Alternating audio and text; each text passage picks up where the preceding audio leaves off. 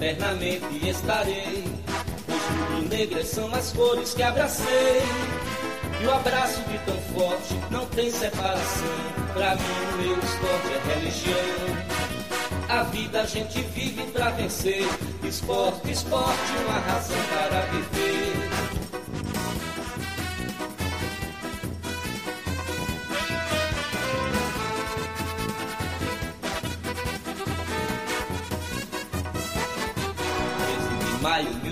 1905, dia divino em que Guilherme Piaquino reúne no Recife ardentes seguidores, fundando esta nação de vencedores.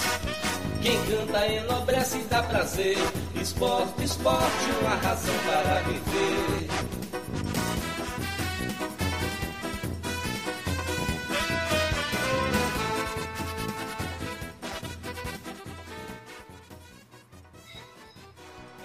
Bom dia, boa tarde, boa noite, galera. Está no ar o Vozes da Arquibancada, o maior e melhor podcast linha reta da América Latina, como a gente costuma falar. Hoje o assunto aqui na, na bancada vai ser muito do campo. A gente vai falar muito sobre futebol, muito assunto para debater. Já surgiu notícia aí nessa noite de domingo, nada oficial, mas que a gente também vai trazer aqui para o debate. Possível novo treinador do esporte. É, e também a gente vai falar sobre joga, possíveis nomes, contratações, outros nomes para técnico também, para esse ano de 2024 do esporte. Como é que a gente enxerga, né, enquanto torcedor, e também quanto a gente quer que, que o clube faça, qual caminho a gente quer né, que o clube vá, vá seguir em 2024 e a partir também, a partir também, claro, do que já está sendo traçado é, pela nova diretoria de futebol, pelas mudanças que já ocorreram durante a semana. Então a gente vai debater tudo isso com vocês.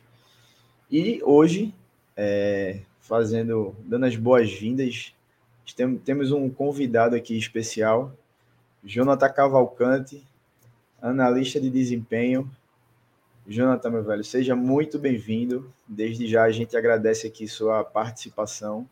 E, obviamente, se apresente aí para a galera que está nos assistindo, para nossa audiência. Acredito que muita gente já lhe conhece também, do trabalho que você faz no Twitter, no YouTube, com seu canal que é de grande valor, principalmente dessa parte de aprofundar mais o conhecimento né, sobre atletas, sobre a, o modelo de, de jogo dos times, de treinadores e do Nordeste, né, que é o teu, o teu alvo, né, o teu público-alvo, os times que você costuma cobrir. Então, meu velho, mais uma vez, seja bem-vindo. Obrigado, Lucas. Obrigado, Marcelo. Obrigado a todo mundo que está acompanhando aqui mais esse podcast do Vozes, né? Cara, é, é, um prazer imenso estar aqui com vocês mais uma vez. Mais uma vez, não, né? A primeira vez. Já estava devendo esse papo há bastante tempo, já tinha conversado com o Lucas sobre essa participação. Vai ser uma honra bater esse papo, falar sobre esse processo que o esporte tem passado, né? É, desde ali a, o não acesso, com agora essa reformulação do departamento de futebol e ver quais são os próximos passos. Né? Já tem a chegada do Ricardo Drubes, que é um profissional que tem uma experiência aí na, na, na, área de coordenação técnica e também como diretor de futebol no, no, Cruzeiro.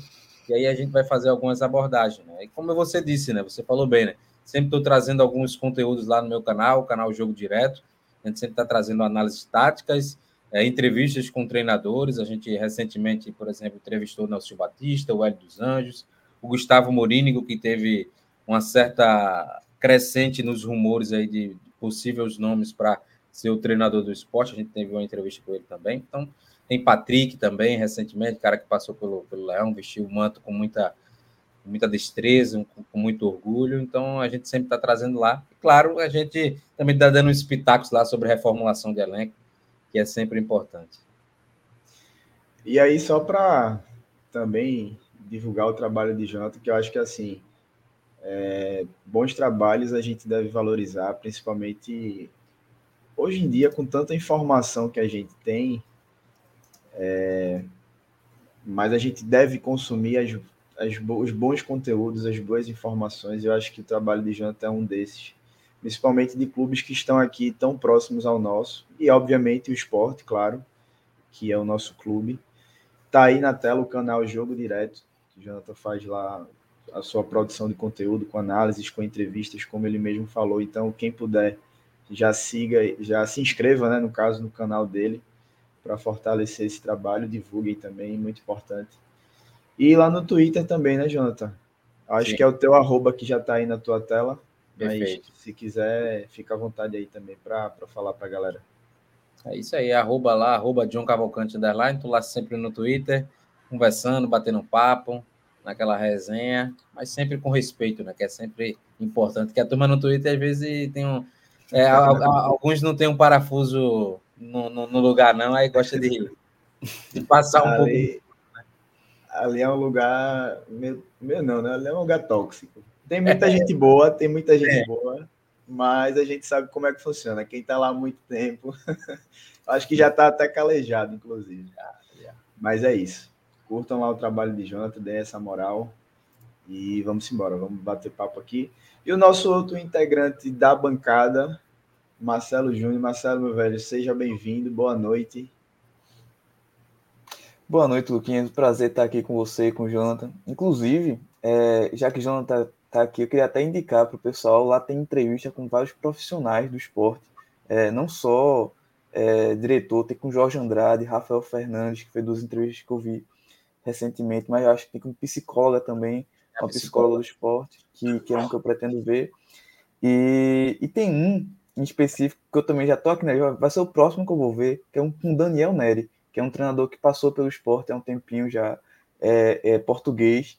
Por que isso? Porque eu acho que o esporte deveria trazer alguém para ser o auxiliar fixo do esporte, e eu acredito que o nome Daniel Neri é o, é o ideal para esse cenário até porque a gente está precisando, a gente já falou aqui outras vezes que precisa de um reset total no futebol. Eu acho que essa parte da auxiliar também, também precisa, precisa ser mudada.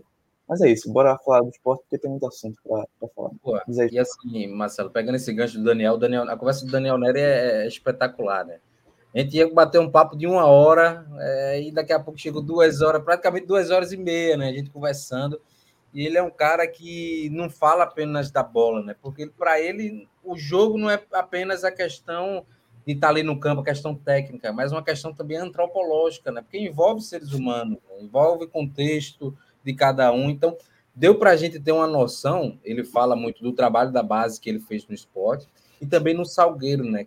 Como ele conseguiu mobilizar uma comunidade é, e, em busca, em prol de um único objetivo, que era o Salgueiro ser campeão pernambucano naquela edição que conseguiu eliminar, é, vencer o Santa Cruz nos pênaltis, né? o Santa Cruz de, do Itamachula que voltou agora. Então, é, é, muito bacana a gente ter esse nível de detalhes que ele trouxe. E é um episódio que eu recomendo muito, porque depois eu fui reassistir, porque é muito bom ouvir o Daniel Nery falar. Eu vou acompanhar também, é o é próximo da minha lista.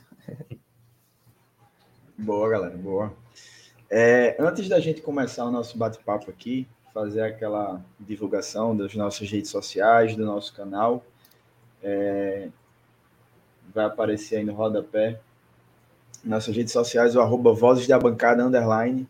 Vocês podem estar nos seguindo no Twitter, no Instagram, no Threads, no TikTok. É, e também o nosso canal aqui no YouTube, o Vozes da Arquibancada se inscrevam no nosso canal, divulguem esse trabalho aqui que é feito de torcedor para torcedor do esporte. Então, muito importante a força que vocês nos dão a cada live, a cada conteúdo que a gente coloca aí na, na, nas redes sociais. Vocês curtem, compartilham, debatem junto com a gente. Marcelo soltou até uns vídeos legais durante a semana pelas as notícias que saíram do esporte, muita gente interagindo lá com a gente, debatendo. Então, muito massa esse apoio de vocês. E para quem quiser contribuir com vozes, QR Code está aí na tela. É, toda a ajuda de vocês é muito bem-vinda para a gente manter esse trabalho aqui, esse projeto de, de, torcedor mesmo, de arquibancada, de aprofundar o debate sobre o Esporte Clube do Recife. Não só no campo, né, que a gente sabe que é o carro-chefe do clube, mas em todos os, os setores do esporte, para que a gente fique cada vez mais por dentro do clube. Então, muito importante esse apoio que vocês nos dão beleza? É, Vamos começar o debate de hoje. Eu acho que pela diretoria de futebol, né, velho? A gente na última live a gente comentou sobre sobre esse, esse, essas mudanças que ocorreram durante a semana, mas a gente não aprofundou tanto, porque tinha outros assuntos, obviamente. Mas o esporte, é, durante a semana, ele oficializou a chegada do Ricardo Drubski, o novo coordenador de, de futebol do esporte, coordenador técnico, e também a nova configuração do comitê gestor, que é formado por Rafael Campos, é, Guilherme Falcão e João Marcelo. João Marcelo, que hoje é o coordenador da geral da base do esporte, ele vai estar acumulando mais essa função, fazendo essa transição da base para o profissional. E Rafael Campos, que já também já estava no clube enquanto vice-presidente de planejamento, e Guilherme Falcão, com outras passagens pelo clube também, um cara mais da área jurídica, que vai estar compondo essa, esse comitê. Então, esses três, digamos, abnegados, né, que são abnegados, vão estar fazendo mais essa, essa parte do planejamento e fiscalização do departamento de futebol do esporte, é, para estar atuando ali junto com o coordenador e o treinador de futebol, mas obviamente que essa parte do campo ela vai ficar, pelo menos na teoria, né, com o Ricardo Drubski e o, e o técnico que vier a ser contratado, mais Jorge Andrade, que foi uma permanência dessas últimas temporadas, Jorge Andrade enquanto executivo de futebol do esporte, e essa é a nova configuração. É, eu vou começar por Jonathan. Jonathan, eu queria saber a tua opinião ou tua avaliação, é, como você achar melhor aí, dessa nova fase do departamento de futebol do esporte, como é que tu enxerga essa configuração, é, a, a, também a partir do que você já estudou, debateu e conhece de futebol, dessa parte mais estratégica, digamos assim, que vai fazer o planejamento do clube, e a importância de um Ricardo Drubski nessa posição de coordenador técnico para estar tá sempre é, auxiliando, no caso, o treinador que vier a ser contratado, que eu acho que até uma avaliação nossa aqui do Vozes, era uma figura que seria muito importante durante a temporada 2023 e que foi promessa de campanha da gestão de Yuri, mas que não veio a se concretizar. Então, como é que tu enxerga todas essa, essas mudanças que ocorreram no, no, departamento de futebol do esporte? Cara, assim, primeiro é, é, tem uma quebra de expectativa, né? Porque se esperava, por exemplo, depois de uma, de uma temporada frustrante, né? Que culminou com o vice-campeonato da Copa do Nordeste não acesso, que existisse uma reformulação praticamente total do departamento de futebol. Né? Então, figuras como o Jorge Andrade e, o Augusto Carreiras, se esperava que eles, eles fossem destituídos né, da, da direção do futebol. O Carreiras, de fato, saiu. Saiu da direção do futebol. É uma pessoa que é, a gente sabe que tem um amor pelo esporte, mas que não tem a preparação técnica, nunca se preparou tecnicamente para exercer cargo ou influência do tamanho que ele sempre buscou nos últimos anos. Né? E a gente viu que não é o problema não é o cara querer ser diretor de futebol, querer estar dentro do clube que ama. O problema é você estar lá e não ter os argumentos técnicos para isso, não estar preparado. E o Carreiras nunca esteve preparado para estar ali naquele processo. E aí é uma decisão agora com, com um certo delay, um delay que impactou muito as duas últimas temporadas do esporte, é essa decisão pela saída dele. O Jorge Andrade, a gente tem que analisar, por mais que cause um ranço, o torcedor tem um ranço do Jorge Andrade, a gente tem que analisar algumas coisas que, por exemplo, não chegam para o torcedor, né? Que é a, a estruturação do departamento como um todo. E quando a gente fala da estruturação do departamento como, como um todo, não está intimamente só ligado ao campo, à contratação. Porque as pessoas, e, e, e é o, o, panorama geral, né, o sentimento geral, é que o executivo, o executivo de futebol é o cara que é o host do futebol do clube, é o cara que contrata, que manda e desmanda. Só que não é. Na sua entrevista lá do Jorge Andrade, lá no, lá no podcast O Campo Fala, ele explicou como é que funciona a tomada de decisão dentro do esporte, ela é colegiada. Então, o executivo ele tem o mesmo peso, por exemplo, que o treinador, tem o mesmo peso que o presidente. Por mais que o presidente bata na mesa e diga que é ele a voz dele, mas o peso é igual. Então o cara não vai ser o host. O fracasso ou o sucesso do esporte na temporada não é personalizado apenas no Jorge Andrade. O Jorge conseguiu, por exemplo, fazer algumas coisas que eu achei interessante, né, dentro do, da questão estruturação administrativa. E eu entendi a, a manutenção dele nesse aspecto. Nesse aspecto, eu acho que foi positiva para manter a solidificação do que ele criou. Né? Por exemplo, o esporte sofreu ali na, na época do, do Nelo Campos, né? A questão do, do bid, né? De contratar o jogador e o jogador depois não estava inscrito. É, o esporte já começou a estruturar esse, esse, setor. O esporte hoje já tem um, um software que avisa. Então, o esporte está se estruturando como um clube, algo que já era para ser há bastante tempo, mas com esse delay vem nessa gestão agora do Yuri Romão. Só que a questão do futebol, das contratações, e aí a gente tem que analisar como é que se deu. Né? Eu vejo um ponto positivo do Jorge Andrade. A única, a única contratação que eu vejo que houve uma mobilização dele, um, um por exemplo, vamos dizer assim, um, uma carta branca. Vai lá, Jorge, faz teu trabalho. Foi na contratação do, do Alan Ruiz, onde o Jorge saiu daqui e foi lá na Argentina conversar com a família do Alan Ruiz, mostrar o projeto de esporte, conversar com o empresário e ele conseguiu fazer a contratação. Ali deveria ter sido o perfil de todas as contratações do esporte na janela de agosto.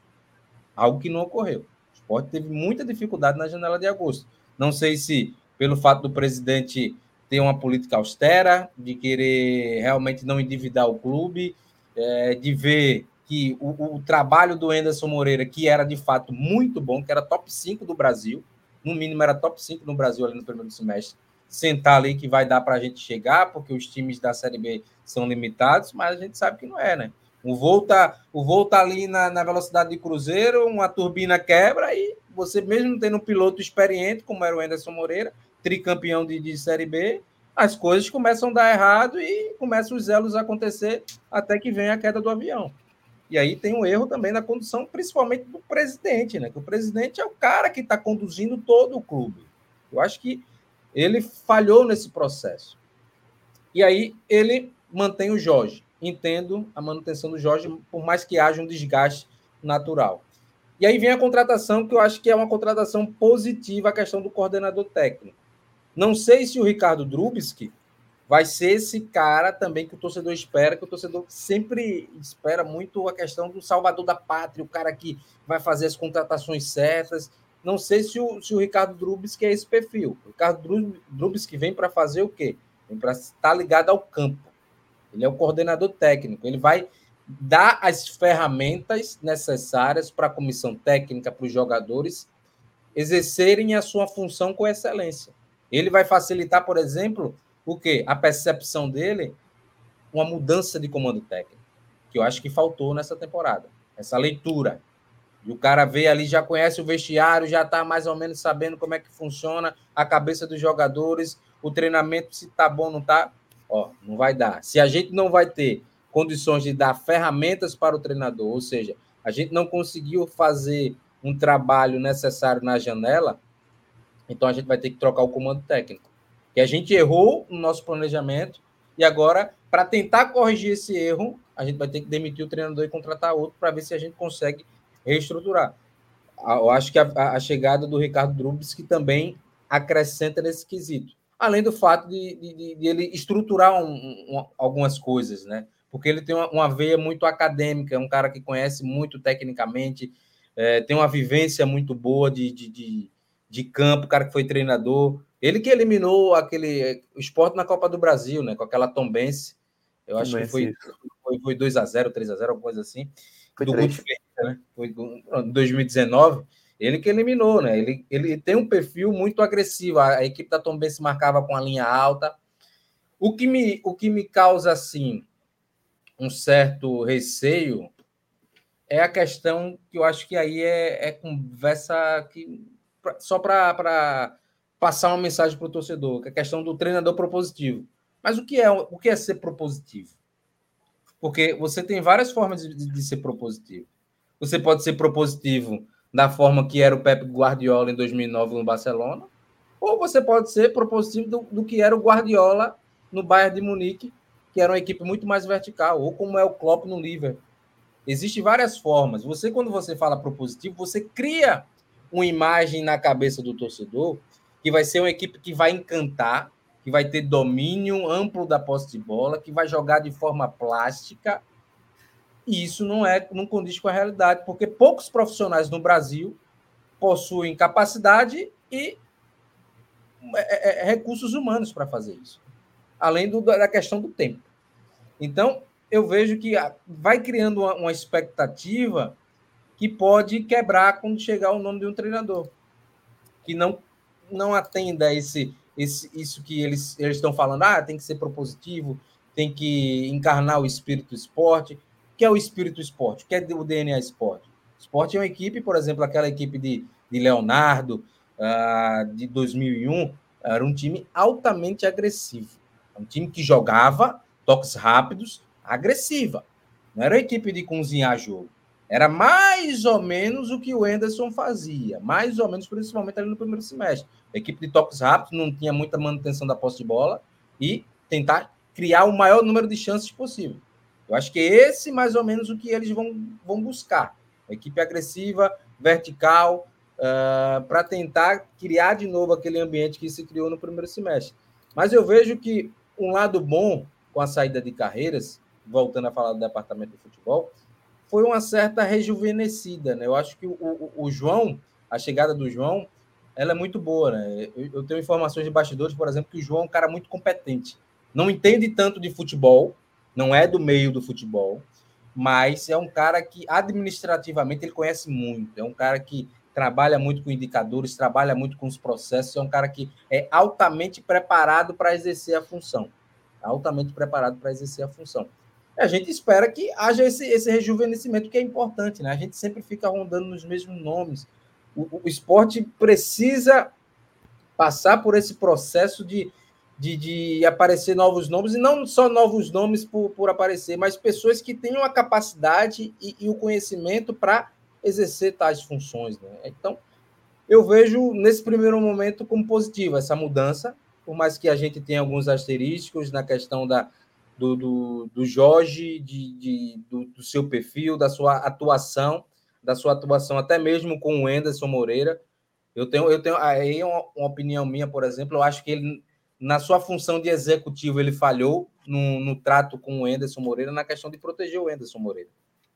Uma das funções primordiais do, do executivo de futebol é proteger o treinador, blindar o treinador. E não é só blindar, dando respaldo a ele internamente, que ele vai continuar. Mas na relação com a imprensa também. Você chegar lá, dar uma amenizada, responder algumas perguntas, não deixar ele se desgastar tanto. Ele se escondeu muito, né? Não sei se a palavra é se esconder, ele não, não aparecia tanto para fazer essas coletivas, proteger o treinador. Lado, né? Ele, fica, ele, ele, ele, é uma figura presente, mas não uma figura atuante, principalmente atuante, nas coletivas. Total. Ele fica ali presente, e aí também tem a questão, eu acho que a da própria imprensa aproveitar melhor a figura do executivo ali para perguntar, não só focar no, no, no, no treinador, mas ele devia ser um pouco mais proativo. Algumas questões ele tomar para si, para evitar o desgaste, né? Porque o Enderson foi a, a testa de ferro do, do, do esporte. Porque, porque é, é, eu acho que o Enderson, o torcedor tem, tem birra, tem natu, é natural ter birra com o Enderson Moreira mas eu acho que ele é um dos treinadores mais capacitados que, que pisaram na ilha no, nos últimos anos. Só que o Enderson tem um perfil anímico que não casa tanto com o torcedor. Ele não é aquele cara de jogar para a torcida, de, de, de, fazer aquela química, aquela simiose, por exemplo, que o Lisca é. O Lisca, em, em um mês, dois meses, ele teve muito mais conexão com o torcedor do que o Enderson Moreira em praticamente um ano. É notório isso. Então, existe um perfil que o torcedor do esporte abraça. Por que o Gustavo Florentin é, é frequentemente lembrado? Porque o Gustavo Florentin era um cara que tem um perfil sanguinário. É um cara que gosta de vibrar com a torcida, foi para o meio da torcida ali e se sentiu. O torcedor do esporte falta isso. O torcedor do esporte quer isso, quer esse. E é um, é um torcedor muito carente também, né, velho? Principalmente nos últimos anos, o quanto vem apanhando aí com descensos, título, né? perda né? de títulos, exato, batendo na trave. Então, torcedor do esporte. Por exemplo, um Diego Souza, por mais tudo que a gente já conversou aqui, é um exemplo dessa carência. Total, sabe? Então, acho que estou bem de acordo contigo, já está bem por aí. Marcelo, queria a tua avaliação também é, desse primeiro momento dessas mudanças. Já tem gente aqui comentando no chat com a gente sobre Mariano Sosso. Não sei se é exatamente essa pronúncia, mas é a, o nome que está sendo ventilado aí pelo Twitter. É, a gente vai falar dele já já, a gente vai entrar nesse nome, vai entrar em, em outros nomes de treinadores. A gente vai chegar no debate, mas Marcelo, é, complementando a avaliação de, John, de Jonathan, o que é que tu acha dessa primeira, dessas primeiras mudanças na direção do esporte, no departamento de futebol? Principalmente essa figura do coordenador técnico, né? Durante a temporada, tu falou bastante disso no grupo, da importância da presença desse, desse profissional no clube e que agora se concretizou com esse atraso de um ano, mas finalmente essa, esse profissional está na casa agora, né? Pois é, Lucas. A gente, além de ter é, citado muito essa falta desse coordenador, a gente falou muito do, dos erros né, que, que Anderson acabou cometendo é, na temporada. Porém, tem um ponto que é, para mim ficou muito claro, principalmente quando acabou a temporada, você para para refletir sobre o, o ano inteiro, que Anderson ficou muito sobrecarregado, acredito eu, com essa parte técnica de, de do, do, time, porque era o único cara que, que tinha essa responsabilidade. Não tinha um, por exemplo, o Jorge Andrade não, não apresenta esse perfil de discutir sobre parte tática, parte técnica, era tudo em cima de Anderson. Então acho que é, isso acabou sobrecarregando ele. O, o esporte também não tinha um, um auxiliar fixo, que é até por isso que eu falei do Daniel Nery no começo da, da live. A gente não tem um auxiliar que, é, que parece ser tão é, com tanta capacidade de futuro, de, de conversar com o treinador, que, que tenha demonstrado é, fazer um trabalho interessante quando teve as oportunidades de treinar, de ficar à frente do time, é, quando ele ficou de interino, que é César Lucena. Então, Henderson ficou muito isolado nessa parte técnica. Eu acho que isso foi um problema grave porque ele acabou tendo dificuldade de identificar os erros que apareciam, inclusive quando o time estava bem. O time estando bem, tinha algumas coisas que dava para mudar. Por exemplo, a gente falou aqui que o time muitas vezes apresentava apenas uma forma de jogar, não tinha tanta variação. Talvez com um coordenador técnico, com alguém para conversar com ele lá, ele conseguisse fazer essa correção do trabalho dele, que iniciou muito bem, como o João também falou. E em relação a, aos erros da diretoria, coisa que a gente também já comentou aqui, é, a gente percebeu que faltou, acho que talvez o principal erro, os dois principais erros que a diretoria cometeu na parte de contratação para fechar nessa parte, é em relação a, primeiro, não contratar um goleiro confiável. A gente, desde o ano passado, depois que o Mailson saiu, é, tem um problema é, muito grave no gol, e isso não foi solucionado. A gente trouxe a, apostas ou jogadores que não tinham essa segurança, como foi Renan, como foi Jordan também, acho que chegou esse ano.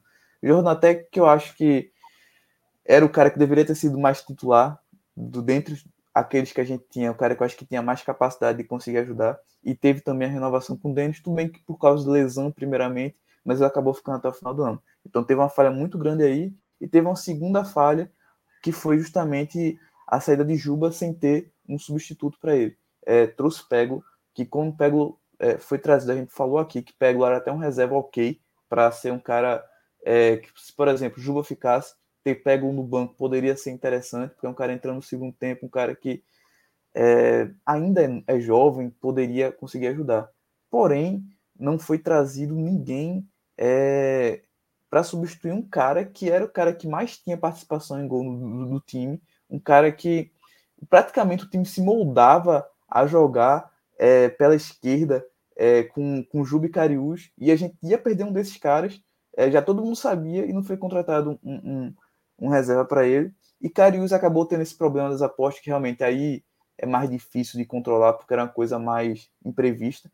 Porém, eu acho que com um coordenador técnico, a gente teria menos chance desse tipo de coisa acontecer, desse tipo de erro acontecer. Então, o, o, Drubis, o é um cara que é, já tem uma experiência bem interessante, é um cara que tem muito muita literatura até, muito curso. Ele é um cara que, que é um, um professor, né? Ele mesmo ele chegou a falar em alguma entrevista recentemente que ele não é treinador, é professor. Ele estava como treinador em alguns momentos. Então, é um cara com conhecimento muito grande. Acredito que ele vai ajudar. Eu gostei da, da, da apresentação dele. Ele pareceu ser um cara que é, veio realmente decidido a ajudar, decidido a, a melhorar essa parte técnica do time. Então, é um cara que vai ajudar. Em relação ao restante da composição do, desse time da, de diretoria de futebol, Carreiras é um cara que ele simplesmente. Eu acho que quase todos os trabalhos dele como diretor de futebol, ele acabou é, sendo falho, não conseguindo é, o objetivo do, do clube no ano, que muitas vezes era uma permanência, um acesso, e ele não consegue. É um cara que eu até acho que tem um networking bom, é um cara que eu até acho que consegue acesso, ele tem algo positivo. Só que é algo que não é para ficar no futebol, sabe? É algo que tem que ficar em outra parte do clube, teria que ter ficado, né? Agora muitas, é melhor fora, realmente. Dizer. Muitas pessoas falam desse lado dele, Marcelo, dessa questão do network, do conhecimento, de resolver muitas broncas na Ilha do Retiro, no dia a dia do clube. Mas realmente, né? Tá na, no, no, na função errada, no local errado dentro pois do é. Pois é, no futebol não é a primeira vez que ele não consegue, né? E tem, e tem a questão do Jorge, do Jorge Andrade. Até aí eu discordo um pouco de Jonathan, porque eu acho que a gente tem que ter um, um reset maior. Teria que ter, né? Pelo menos. Agora já está meio que garantido que ele deve ficar. Mas teria que ter um reset maior na diretoria de futebol porque o primeiro, essa questão das entrevistas que até vocês citaram, me incomodava muito como ele estava lá presente, mas não respondia uma pergunta. Às vezes a gente já teve casos que o, o, os repórteres, os repórteres queriam perguntar para Jorge e ele dizia que não respondia a pergunta. Então assim é, era uma coisa que me incomodava muito porque de fato Anderson é um cara estressado. Anderson é um cara que não é não é aquele cara mais calmo do mundo. Então assim ter um cara para até dividir essa pressão com ele naquele momento que é um momento em que ele já se sente desconfortável, seria muito importante. Então, isso aí já, já é um fator. E tem outros fatores que eu acredito que a gente já também discutiu muito ao, ao passar do ano, que é em relação a, vou chamar de mimo, a mimar o elenco demais. A gente teve aquela, aquela declaração famosa do grupo Wagner, que foi com Wagner Sabino, principalmente falando, em que a diretoria de futebol deu ok para a liberação daquele vídeo, que é um absurdo. E a gente tem é, o caso Cariús, que, é, claro, não deve ter sido uma decisão só de Jorge ou só de Carreiras. Como o João falou também, é uma coisa colegiada, de várias pessoas devem ter participado. Porém, é uma decisão que mostra um, um, uma, não sei se é uma tentativa de blindagem, de proteção, de mimar, mas algo muito maléfico ao clube. Porque, assim, Cariús é um cara que ele foi suspenso pelo, pelo não sei se foi STJD, mas suspenso pela justiça, não poderia jogar e continuou treinando, continuou recebendo salário. Então, assim, é, são erros aí que eu acho que até vão além do futebol. Por exemplo, eu não quero que, que Jorge saia por causa de, de contratações, por causa. Não é essa a questão, porque, de fato, é, eu acho que isso nem era a principal função dele. Eu acho que ele tinha outra, outras coisas. Ele teve é, é, coisas positivas, é, Jonathan falou sobre um departamento de performance, se eu não me engano, que ele criou no, no, no esporte, que foi justamente a junção de é, departamento médico com preparação física, com outros, outros departamentos que se juntaram lá e, e formaram. Praia, né? Isso, exatamente. Ele, ele fez parte também. E aí fez esse, esse departamento de performance, ele trouxe softwares, é, mecanismos de, do esporte ter um maior controle na parte de contratual ele também citou isso, então ele trouxe é, coisas administrati administrativamente positivas para o clube. Só que nessa parte, nessa parte de gestão de elenco, eu acho que ele foi muito falho. É, tudo bem que um coordenador ajuda, mas eu acho que realmente precisaria desse, desse reset geral para a gente iniciar 2024 sem resquícios é, desse, desse, dessa falha no futebol. Isso até parte para o elenco também. Eu acho que boa parte do elenco também deveria ser trocado para a gente realmente começar, não falo do zero, mas do quase zero em 2024. Eu acho que, assim, é, só pegando um gancho, Lucas, eu acho que eu concordo com você com essa atuação do, do, do, do Jorge no futebol mesmo. ele, ele falhou em muitos aspectos. Né? Não só ele, como toda a diretoria, né? Falhou muito né? na, na condução do elenco, na forma de gerir o elenco, é, dando muito, muita regalia. Já, você já começa ali, por exemplo, com Wagner Love vindo logo depois de todo mundo. Então você não tem ali o controle muito da situação, né? Então o Wagner Love já começou já começou errado, né? O Wagner Love é. vindo após o início da pré-temporada. Ah, mas é, é. porque já estava acordado e tudo mais. Mas, cara, é projeto. Você tem que estar tá ali no, no, no, embalo de todo mundo. Não pode ter regalia para ninguém. Todo mundo aqui, independente das diferenças salariais que existem, todo mundo é tratado da mesma forma. E a questão realmente, né, de, de, de, de abordagem. Não sei se, por exemplo, a questão de, de uh, que o próprio Yuri Romão re, ressaltou, a questão do network, de influência com outros empresários, não sei como é que está essa situação dele para tentar é, trazer, né, facilitar o processo de contratação, né, porque também isso faz parte do executivo, né, essa questão do network, conversar com empresários, ele, ele em entrevista disse que tem muita, muita gente, né? Que ele consegue ter esse, esse, esse contato mais primário. Mas os contatos que ele, que ele, que ele teve, por exemplo, com o empresário do Peglo, não era aquilo que o torcedor do esporte imaginava. Então, a gente tem que saber a que nível o, o, o grau de influência do Jorge Andrade está situado na cadeia de executivo, né? que é um, um, um cargo muito chave, que as pessoas às vezes dão uma, uma importância muito grande, mas é um mercado muito nichado, né? Você vê aí, ó, por exemplo, o filho do Lucas Drubsky, o Lucas, o Lucas Drubsky, profissional, gente boa demais, cara que já passou pelo esporte, mas veja, esporte, Guarani, agora está no Ceará, o, o, o que estava no Ceará é, foi para o Guarani. Então você vê as peças sempre trocando de tabuleiros, mas são os mesmos nomes. Bem Existe... parecido com o treinador, né? Exatamente, com, até é, o momento que houve a abertura da fronteira, né? Que vieram os portugueses, vieram os argentinos. Hoje o mercado de executivo está como era o mercado de, de treinadores brasileiros. Os, os, os, clubes sempre trocando as peças, mas praticamente a forma de trabalhar é muito similar. Todo mundo conhece todo mundo. O que vai definir de fato é a estrutura que o clube tem, o planejamento que o clube tem e o poder de push, né? o poder de grana que o clube tem para poder contratar. Às vezes não é muito a questão do profissional, mas é a questão do clube em si, do que ele pode proporcionar para as pessoas. Né? Total. Exato. Deixa eu passar aqui pelo chat, que a galera tá. Muita gente falando aqui hoje. Agradecer a participação de todo mundo. Pedro Coque, Pedro, um grande participante das nossas lives. E também um grande crítico de Yuri Romão. Ele coloca aqui, ó, o principal culpado é Yuri Romão, não vamos criar bode expiatório. Quando a gente tava falando de, de Jorge Andrade, né? Sim. Deixa eu ver mais aqui. Milton Antônio da Silva, ele fala de que ele discorda que Anderson seja um grande treinador. Ele, aqui ele cometeu erros que só um mediano cometeria. Então, Pô, mas a, gente, a gente tem que ver em que sentido o Anderson é um grande treinador, né? Para a prateleira de Série B, ele tá lá em cima cara tem três títulos. Se você não considerar Anderson Moreira um grande treinador para a Série B que tem três títulos, quem vai ser? E você coloca aí. E é. O, o, o, o treinador que. O Léo Condé era um grande treinador?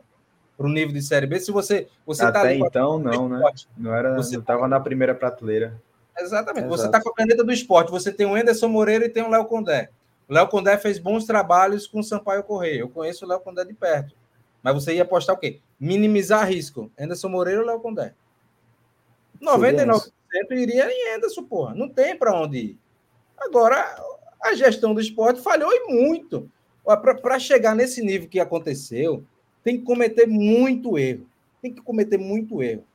O esporte tem demonstrado uma dificuldade muito grande de janela. Desde que a configuração da janela modificou, o esporte tem muita dificuldade de corrigir rota, gente. Pode observar como é que é a janela do esporte.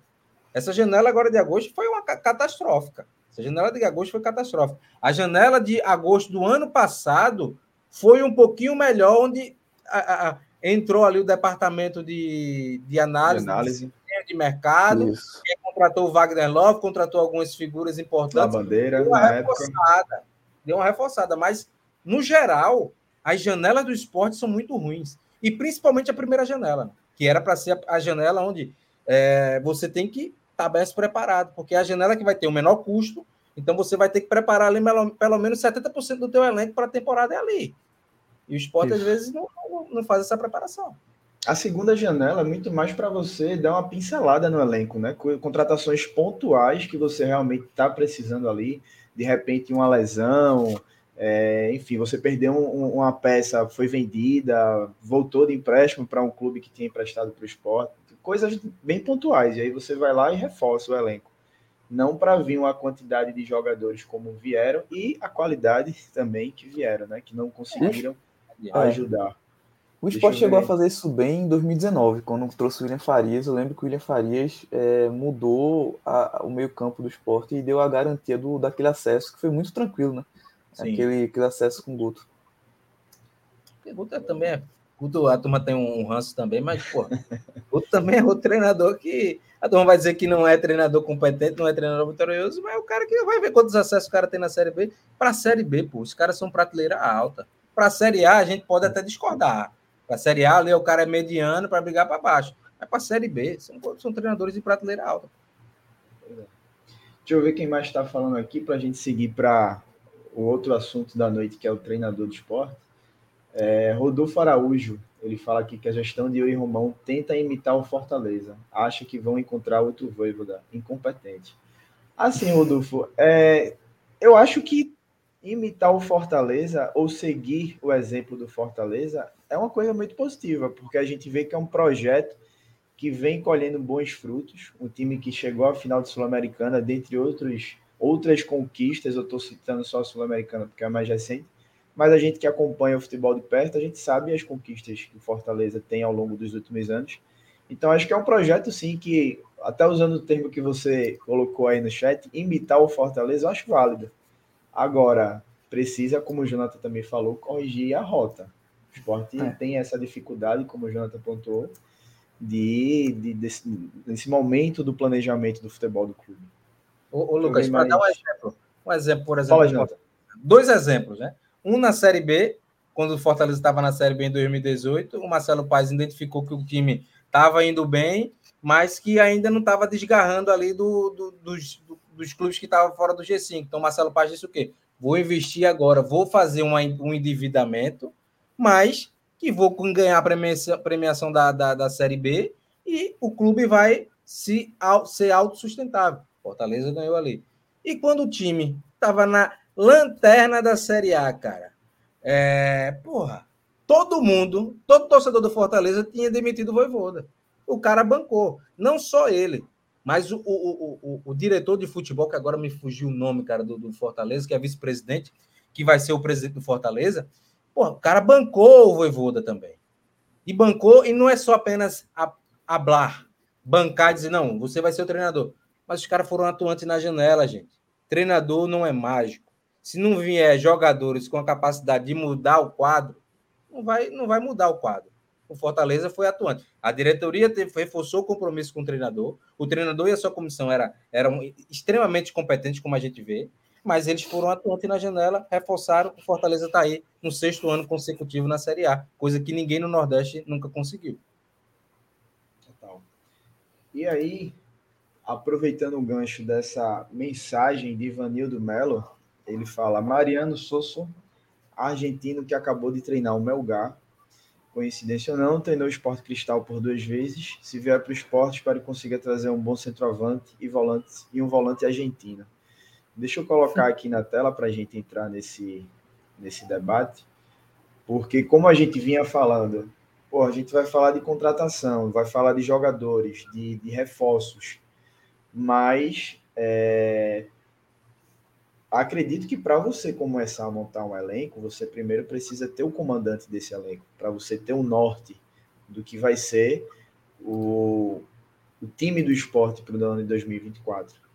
E eis que surge esse nome na noite deste, deste domingo, 3 de dezembro, a notícia trazida por Germán Garcia Grova, é, é um periodista, um especialista em mercado, e eu até vi que ele foi um dos caras, se eu não me engano, foi o cara que cravou Marcelo Gadiardo no Al Ittihad, essa contratação aí para o futebol, futebol árabe, então é um cara que aparentemente, eu, realmente eu não conheço, mas é um cara que deve ter uma, uma credibilidade em relação a passar esse tipo de notícia, e ele trouxe essa notícia que Mariano Souza concordou verbalmente com o esporte é, para sua chegada, né?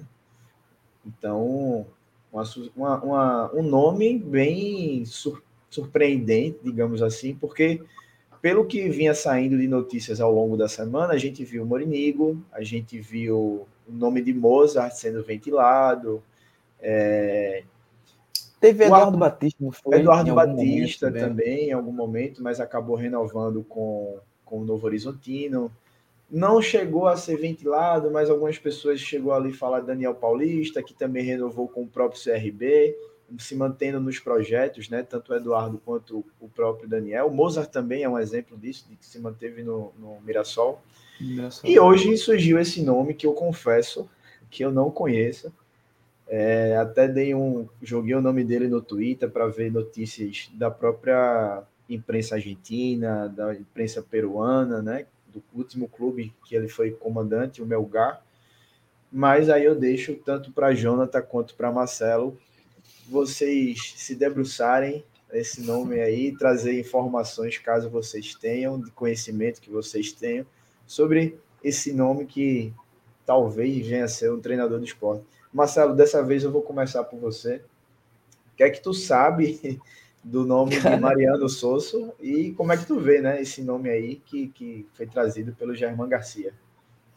Lucas, eu acho que eu dei uma pesquisada também um pouco antes de começar a live, tu soltou esse nome aí, eu dei uma, um Google nele para ter uma noção. É um cara que é, tem um trabalho ah, muito forte no futebol peruano. Ele treinou já o, o Sporting Cristal e o Melgar, já foi inclusive campeão peruano.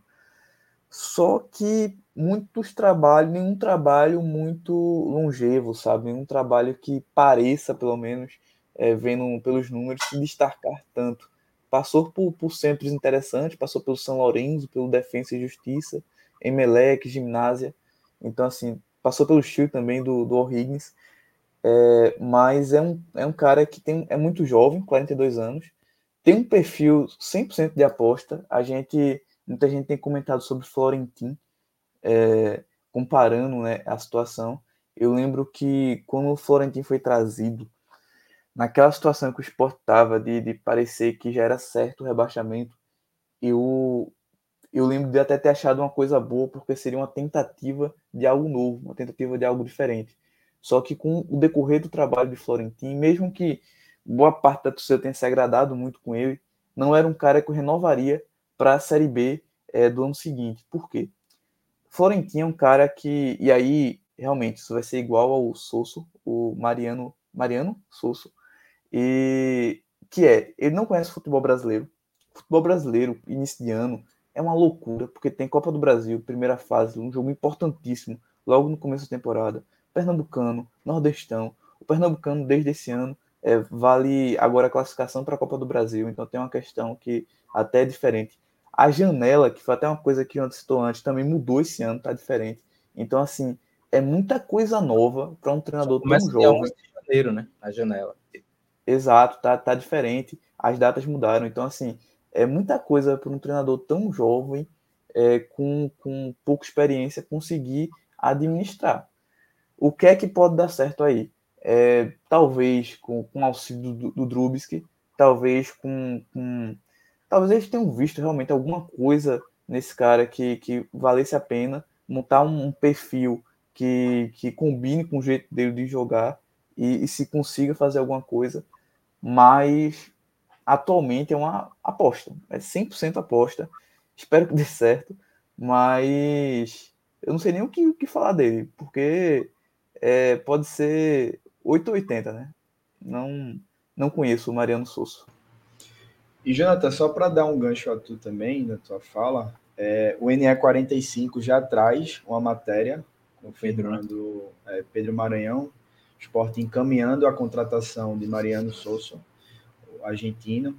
E na própria matéria eu estava lendo aqui, deixa eu descer um pouquinho até para o pessoal acompanhar aí na tela, que o comitê gestor, junto com Jorge Andrade e Ricardo Drubes, que eles priorizam a chegada de um técnico estrangeiro e como como está sendo confirmado aí, né, o nome de Mariano. E apesar da pouca idade, na matéria fala que ele tem passagens pelo Esporte Cristal, Real Garcilaso e Melgar, todos os times do Peru. O CD O'Higgins, acho que pronuncia assim, do Chile, o Gimnasia, São Lourenço e Defensa e Justiça da Argentina e por último o Emelec do Equador. Então tem até clubes de um grande porte, né? Assim, digamos, o São Lourenço é um, é um clube tradicionalíssimo na Argentina, o próprio Melgar na, na, no Peru, é, o Defensa e Justiça que vem recentemente fazendo bons trabalhos, né? Sendo figura é, participativo em Sul-Americana, em Libertadores. Chegou a é, vencer próprio... uma sua, né? Isso. O próprio Emelec do Equador também é um time tradicional na, na, no seu país. Então é um nome, Jonathan, que assim, apesar da pouca idade, como a própria matéria fala, tem boas passagens, boas passagens assim. É, tem passagens por clubes de um porte, digamos, de médio para grande, ou até clubes grandes também no cenário sul-americano. Então, como é que tu vê esse nome e se você também tem algum conhecimento sobre o nome de Mariano Souza. Cara, ainda não tenho conhecimento, foi pego agora, gente, tudo de surpresa, né? Se preparando para entrar na live, estava jantando. Aí surgiu esse nome, eu fui dar uma pesquisada e tal. A primeira impressão eu não acreditei, eu achava que seria mais, uma, mais um rumor, mas como já está perto de se confirmar, é aguardar, cara. A gente não pode cravar, eu vou me debruçar, ver alguns jogos do, do Melgar na temporada 2023 para ter uma noção assim. Mas, diante do que o, o, conselho gestor falou e também do que a gente conhece um pouco do, do Ricardo Drubski, deve ser alguém que busca ter um jogo ofensivo. Né? E a gente vê os números, por exemplo, na temporada dele, ele marcou mais de 100 gols, mas também teve uma média de gols sofridos muito alta. Então a gente vê também que ele tem ali uma, quase uma média de um gol por jogo sofrido. Né? E a gente sabe que a Série B é uma competição de regularidade. Não é apenas marcar gols, que o esporte teve o melhor ataque do Brasil e ficou fora da Série B, do, do acesso à Série A. Mas não dá para falar muita coisa. Se a gente analisar o currículo dele, por exemplo, ele aí, como você bem trouxe, né? Tem uma passagem marcante no Esporte Cristal, onde conquistou a Liga Peruana. Depois foi para uma experiência na Argentina, no ginásio, não deu muito certo. Depois foi para o futebol equatoriano, o Emelec, e aí fez uma temporada de 2018 de consistência, né? Chegou ali para assumir a equipe, conquistou o quarto lugar na, na, no Apertura. Vem 2019, iniciando a temporada, não foi tão bem. E depois passa, vai de novo para o mercado argentino, Defensa e Justiça, São Lourenço, e também não vai tão bem. No, no, na Liga Chilena tem uma, uma, certa consistência, né? Vai, consegue é, passar uma temporada no, no, no O'Rings, né? No O'Rings, e depois vai para o Melgar na Liga, na Liga Peruana, onde estava em segundo colocado, né? Mas a gente tem que analisar o nível competitivo das, da, das competições, né? Você vai analisar, por exemplo, um campeonato peruano, o campeonato peruano ele tem uma um, financeiramente não é um mercado que tem tanta grana para investir, tem material humano muito aquém, por exemplo, até de uma Série B do Campeonato Brasileiro. Você vai para uma Liga Equatoriana, é um nível um pouquinho maior, e aí a gente vê ali no parâmetro dele, em 2018, ele chegando no meio da temporada, ele conseguiu até fazer bem, mas não participou da montagem de elenco. 2019, na montagem de elenco, já teve um pouco mais de dificuldade. Mas o grande teste dele é na, nas competições nas ligas argentinas, né? Porque aí o nível da Liga Argentina ela é um pouco melhor e se assemelha um pouco ao, ao contexto brasileiro, né? Você ali, quando você olha um jogador, um treinador que consegue ter êxito numa liga argentina, a gente já tem um sarrafo, um, um filtro um pouco melhor para a gente fazer esse transporte, né? Porque não é fácil você transportar a qualidade do jogador, a, a qualidade, o trabalho do treinador de uma liga para outra. Mas me preocupa como é que foi feita esse, esse planejamento, essa análise. Como é que transportaram a, a qualidade do trabalho técnico do, do Mariano Sosso no Peru, no Chile para uma Série B do Campeonato Brasileiro. Não tenho muito o que falar do, de como é que ele joga, de como é que são suas equipes, porque ainda não vi, não vou cometer esse erro para dizer que ah, é, é, bom, é ruim. É, não, porque a gente tem que analisar, a gente tem que olhar primeiro para a gente decidir se é bom ou ruim, ver as características, o que é que ele tem de bom, o que é que ele tem de ruim, a melhorar. Mas a questão do, da análise da contratação, isso aí a gente pode falar. É, qual foi o parâmetro? Qual foi o filtro que foi utilizado para estabelecer esse transporte técnico do treinador na Liga Peruana para cá? É, a Liga Peruana é uma liga que não é tão forte, não é tão forte, é, é inegável. A gente, por exemplo, um, onde é que a gente vê um, um, um clube peruano chegando longe na, na Copa Sul-Americana, numa Libertadores? Quanto tempo a gente não vê um clube peruano chegando tão longe? um parâmetro a ser utilizado. Até mesmo os argentinos, em muito contexto, não têm chegado muito porque os brasileiros, a Liga Brasileira ela é muito forte. Você perguntar a qualquer jogador argentino, qualquer treinador argentino, ele quer vir para cá muitas vezes. Por quê? Aqui é onde tem um investimento, aqui é onde tem um material humano mais, mais robusto. Não sei como é que foi essa análise. De fato, é um nome que vai surpreender. Surpreende todo mundo, como disse o João Marcelo. Nesse ponto, a gente eles conseguiram atender. É um nome surpreendente, mas não sei se de fato será um grande trabalho. Outro ponto também, Lucas, para falar, é a questão de que, como o, o, o, é, o Marcelo falou, questão do mercado, né? Como é que está esse treinador conhecendo o mercado? Conhece o mercado brasileiro? e mais do que conhecer o mercado brasileiro, né? Que aí eu acho que é muito de característica. O cara não vai saber nome, mas as características é o que vai ser mais importante. E aí, de fato, o esporte vai ter que ter um departamento de scout muito bem sólido, muito bem estruturado. O departamento de scout do esporte vai ter que funcionar como nunca funcionou.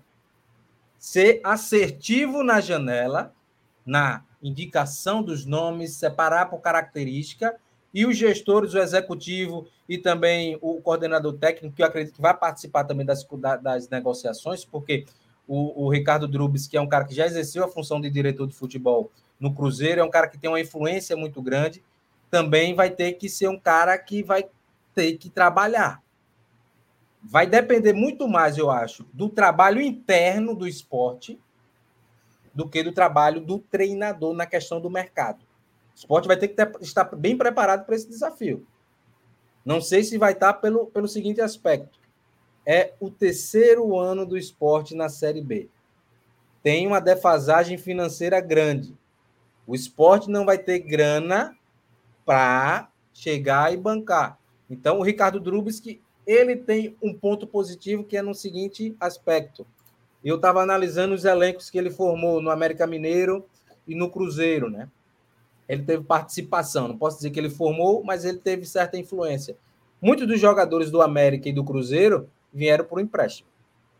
Então, deve ser essa atuada do esporte nessa temporada 2024. Esporte sem dinheiro, o esporte vai buscar muita parceria de buscar jogadores por empréstimos para que consiga fazer uma temporada competitiva. Mas vai ter que ser assertivo, porque se você não tem dinheiro, os jogadores, claro, vão ficando mais escassos, o nível técnico é menor. Você vai ter que ser assertivo nesse mercado para que possa conseguir atender às necessidades do treinador, caso o Mariano Souza seja de fato a nova contratação para a temporada 2024.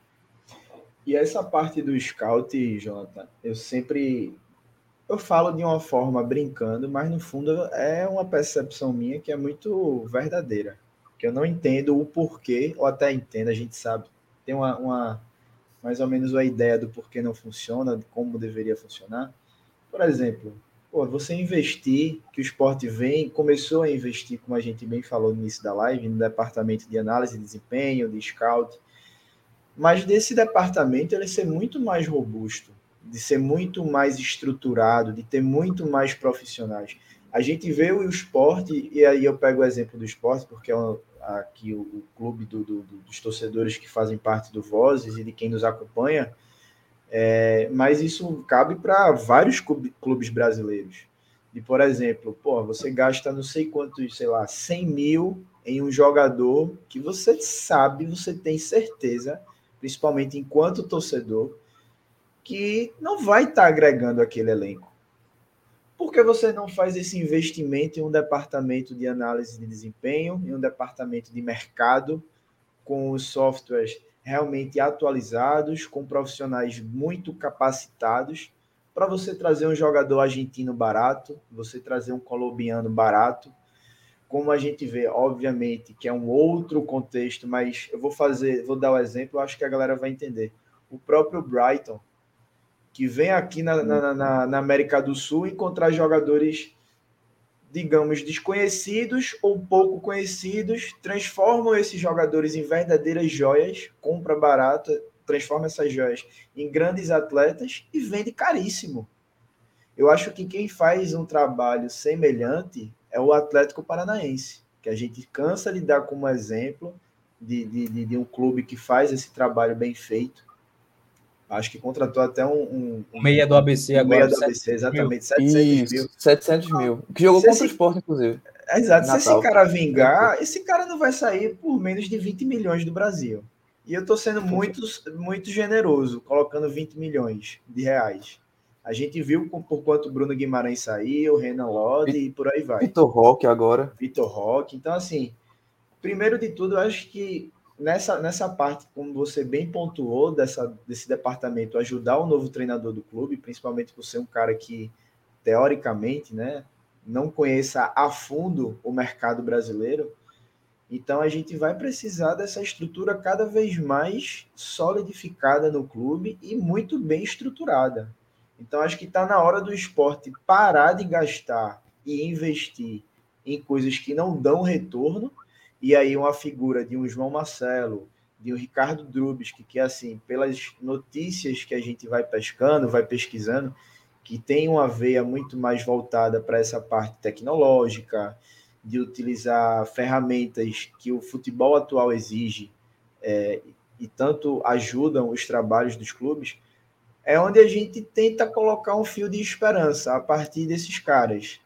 Mas a gente sabe que o futebol, principalmente o futebol brasileiro, até pelo, pela as figuras políticas que rodeiam o clube, a gente sabe que tem esses entraves para que a gente possa dar esse passo a mais.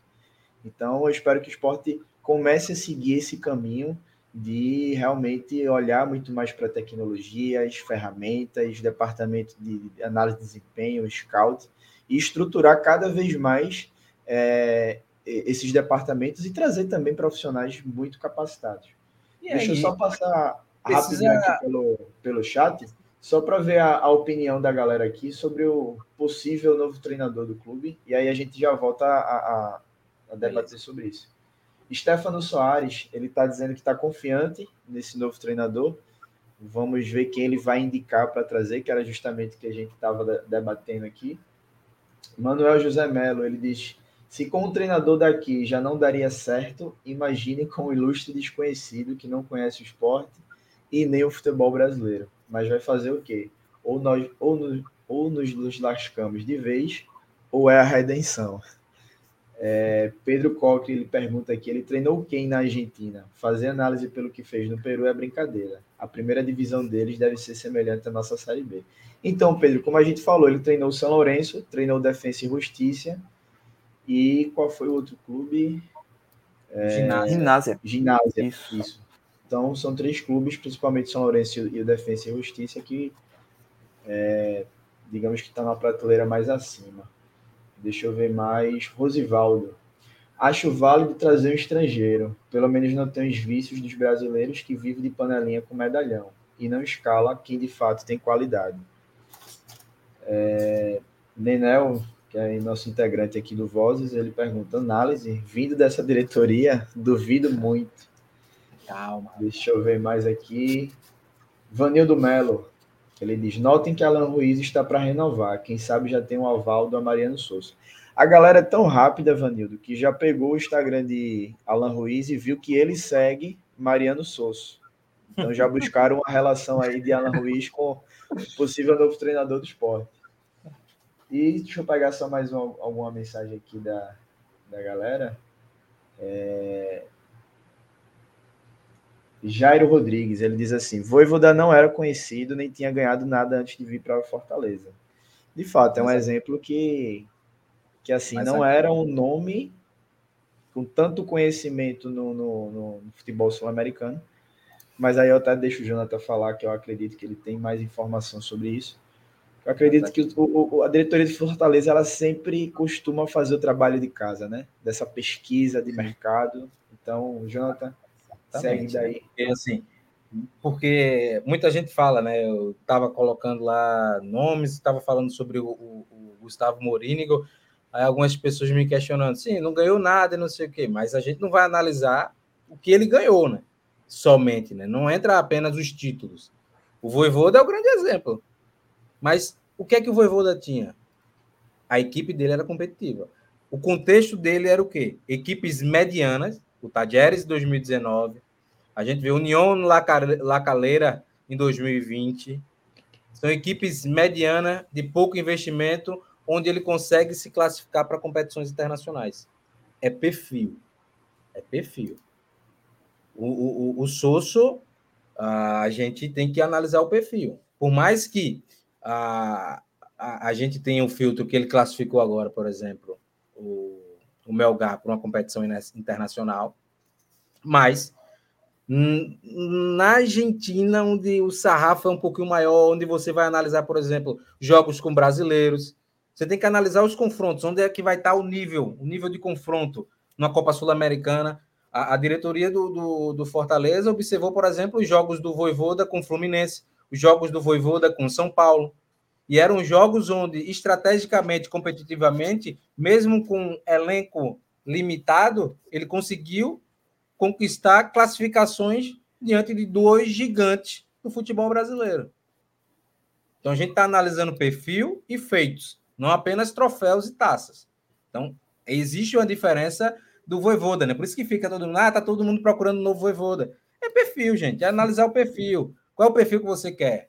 Não só para agora, mas para daqui a um ano também, para depois que o esporte conseguir o acesso, o esporte vai enfrentar uma Série A, onde ele vai ter que buscar ali se manter e classificar para uma competição internacional, no mínimo, né? buscar uma Sul-Americana. Então você tem que procurar um perfil de treinador que consiga casar com isso e ainda atender as questões financeiras. Por isso que eu vejo que o Voivoda não é um exemplo a ser comparado nesse primeiro momento com o Sousa, porque o Voivoda já tinha feitos maiores do que o Souza teve, né? apesar do título nacional peruano em 2016. É isso. Tem até uma matéria aqui, vou tentar abrir a matéria do GE, onde eles também já é mais um portal, enfim, o maior veículo, acredito, daqui da, do Brasil, que também fala dessa encaminhação de, de contratação de Mariano Souza como novo técnico do esporte. É, e tem um ponto, Kench, só para Fala, Marcelo, enquanto citar bem rapidinho. Tentando achar aqui. Pronto, que é em relação a, a, justamente esse enfrentamento internacional que, que Jonathan falou. O Melgar disputou a Libertadores esse ano é, e o treinador já era o Sosso. E no grupo tinha até algumas equipes interessantes. Tinha o Olímpia, que eliminou o Flamengo né, na, na sequência da Libertadores, e tinha o bom Atlético Nacional. E o desempenho. E tinha também um time argentino, que é o Patronato, que é um time já de, de menor, menor investimento. E o Melgar não conseguiu passar de fase. É, o Melgar fez. É, só conseguiu uma vitória, né? Venceu só o, o, o Patronato em casa. Então foi um, um, desempenho, pelo menos em termos de resultados, é, bem abaixo. Então tanto é que o time ficou em último lugar, né? No, no grupo. Ficou, eu estava procurando aqui a classificação para confirmar. Mas ficou em quarto lugar no grupo e não conseguiu nem a, a o avanço à Sul-Americana. É, já é um ponto onde a gente tem uma, uma comparação mais próxima do futebol brasileiro, porque de fato o Campeonato Peruano é um nível muito diferente do, da, até da Série B. Eu acho que teve gente comparando né, Série B e Série A do Peru. É, eu acho que a série, a série B é, é, mais tem mais nível técnico do que o Campeonato Peruano. Acredito eu, pelo menos. Tem, eu acho que tem. É, não só pelo, pelo material humano também, porque a gente vê, por exemplo, um jogador que. Um nenê com 42 anos jogando lá, você vê é, jogadores como Léo Gamalho no Vitória, você vê Wagner Love, você vê Diego Souza, você vê jogadores que, se tivessem na Liga Peruana, no mínimo marcariam ali 30, 40 gols na, na temporada. E são jogadores aqui que eu estou falando ali já no final de reta, de, de, de, final de carreira, com 40 anos, 35. Então, é, tem, tem um nível discrepante, né? Tem um nível discrepante, até no, no, no, que concerne a treinadores, por exemplo. Isso também afeta a competitividade da liga. Mas é aguardar. Eu vou, eu vou pegar os jogos aí do, do nosso querido nosso querido Mariano Sosso para analisar. Acho que nessa semana tem material lá no canal do Jogo Direto para a gente falar sobre o possível novo treinador do esporte. É, a galera que chegou depois da, da live aí, ou chegou agora, fiquem ligados no canal de Jonathan lá no YouTube, Jogo Direto, Jonathan, que, que traz muitas análises sobre jogadores, treinadores, os próprios times, principalmente aqui do Nordeste, né? É, então, já, já vem material muito bom aí, material novo sobre o possível novo treinador do esporte. E eu falo possível novo treinador porque o próprio GE, como traz na matéria, que está aí na tela para vocês, o GE procurou o comitê gestor do clube, via assessoria de imprensa, mas é, o comitê disse que vai apenas se pronunciar oficialmente na manhã desta segunda-feira. E até trazendo um, um, um, também mais histórico né, do próprio treinador, ele é nascido em Rosário, na Argentina. Ele estava no Melgar, como a gente já falou, foi vice-campeão peruano. Ficou apenas a um ponto de ser campeão, ficou a um ponto do, do Universitário. Ele tem 42 anos, começou a carreira no Real Garcilaso em 2015, no Peru. E no ano seguinte, ele conquistou o, o título peruano pelo Esporte Cristal. Se eu não estou enganado, Depois... o também mora em Rosário, né, na Argentina. Como é, Janta? Desculpa, não, não entendi. Se eu não estou enganado, o Voivoda também é de Rosário, na Argentina. Olha aí, quem sabe quem a sabe, comparação. Né? Que, que... não, vai, não, vai né? pegar esse corte, não, pelo amor de Deus. Eu já expliquei que o Voivoda, na minha concepção, já tinha feito os maiores, apesar do título do, do Mariano Souza na Liga Peruana. É, mas é um trabalho que a gente tem que analisar com cuidado. Né? A gente não pode nem, é nem fazer o que muita gente faz. Ah, o esporte deu balão no News Old Boys, já começa a criar. Porque torcedor está certo mesmo, tem que criar aquela onda uh, de autoestima, porque de fato essa, essa temporada tá foda. Mas a gente tem que ter cuidado também para não queimar o profissional, né? Porque a gente viu, por exemplo, quando o, o Voivoda veio para o Fortaleza, teve gente dizendo: ah, gente, fez o um movimento de mercado errado e não sei o quê. Muita gente quebrou a cara, não quebrou? Muita gente quebrou a cara, por exemplo, quando o Fortaleza estava lá na, no Z4 e dia que tinha que demitir o Voivoda. Tem que ter calma. Futebol, a gente tem que analisar com calma e esperar jogo a jogo, né? Vamos dizer assim. Exato. E tem que ver o contexto também, que é muito importante. É, o que Então, só dando continuidade aqui, ele nessa, nessa linha do tempo, né? Ele levou o sucesso que ele teve no Peru, ele foi ao Gimnasia Esgrima da Argentina, onde ele não foi tão bem. Em 2018 ele foi para o Emelec, onde foi vice-campeão equatoriano. Em 2019 ele voltou para a Argentina, onde ele foi comandar o Defensa e Justiça e no ano seguinte foi contratado pelo São Lourenço, mas comandou a equipe em apenas 12 partidas. No currículo, o treinador argentino conta com 17 jogos na Copa Libertadores, dirigindo Esporte Cristal, Emelec e Melgar, mas sem nunca ter avançado da fase de grupos, com apenas 3 vitórias, 5 empates e 9 derrotas. Então é isso, galera. Eu acho que, assim, pelo treinador, é, o Hugo falou uma coisa muito importante aqui também. Ó. Quem quiser ser supersticioso, fica aí com essa informação. O cara simplesmente é da terra de Messi. então, mais uma coisa aí para a galera se apegar aí, fora do campo, obviamente, para ver se o cara vai dar certo aqui na, na no esporte. A turma viagem é... nesse empresário do Enzo Moreira, né, pô?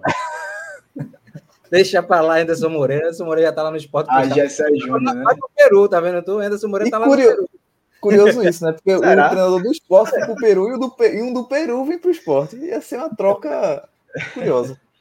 Gessé fala aí que. Ele pergunta, no caso, né? Se esse treinador deve ser do mesmo empresário de Anderson Moreira.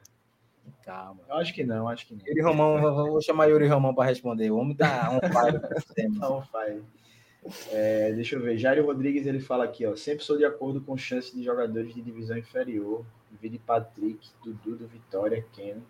Jairo, já já a gente vai entrar nessa, nesse assunto de jogadores. Marcelo fez um, uma lista extensa aí de possíveis nomes para o esporte. A gente vai entrar nesse debate. E para a gente entender né, quem é que pode vir, entender contexto também financeiro, salarial, se realmente é viável para o clube. Deixa eu ver mais quem está falando aqui no chat. Vanildo Melo fala: notem que Souza tem 42 anos e já tem dois argentinos. Foi visto no Equador, que tem times competitivos, ou seja, bem mais novo que o Voivoda. É, tem, tem esse contexto aí em relação a compatriota dele. Né? É idade e Nenel. Fala, Janta. Idade não, não, não, fala muito do que é o profissional, não, né? Muita gente dizendo sim. que estava aposentado, tá aí o Filipão fazendo baita trabalho no Atlético Mineiro. Total. E aproveitando essa mensagem de Nenel para a gente seguir para o próximo assunto, ele diz aqui, ó, 64 likes só, bora dar like, galera. Então, aproveitando aí a mensagem de Nenel, galera que está nos assistindo, deixem um like aí na live, que aí fortalece demais o nosso conteúdo. O YouTube vai recomendar, né, cada vez mais. Se vocês estão deixando o like, é porque o conteúdo tem valor, é importante para a plataforma. Então deixem um like, se inscrevam no nosso canal, compartilhem essa live também para quem, para os seus grupos do WhatsApp, marca a gente aí no Twitter, no Instagram, marca o Vozes, marca Jonathan, que a gente compartilha lá depois, para a gente fortalecer cada vez mais esse, esse projeto aqui do Vozes. E também, aproveitando já, sigam nossas redes sociais, o arroba Vozes da Bancada Underline, está aparecendo aí na tela. E a nossa chave Pix, para quem quiser contribuir com o projeto, QR Code está na tela, só vocês apontarem a câmera do celular, ou na descrição do vídeo do, do da nossa live também está a chave Pix para vocês contribuírem com o valor que vocês quiserem, puderem e acharem que o Vozes merece. Beleza?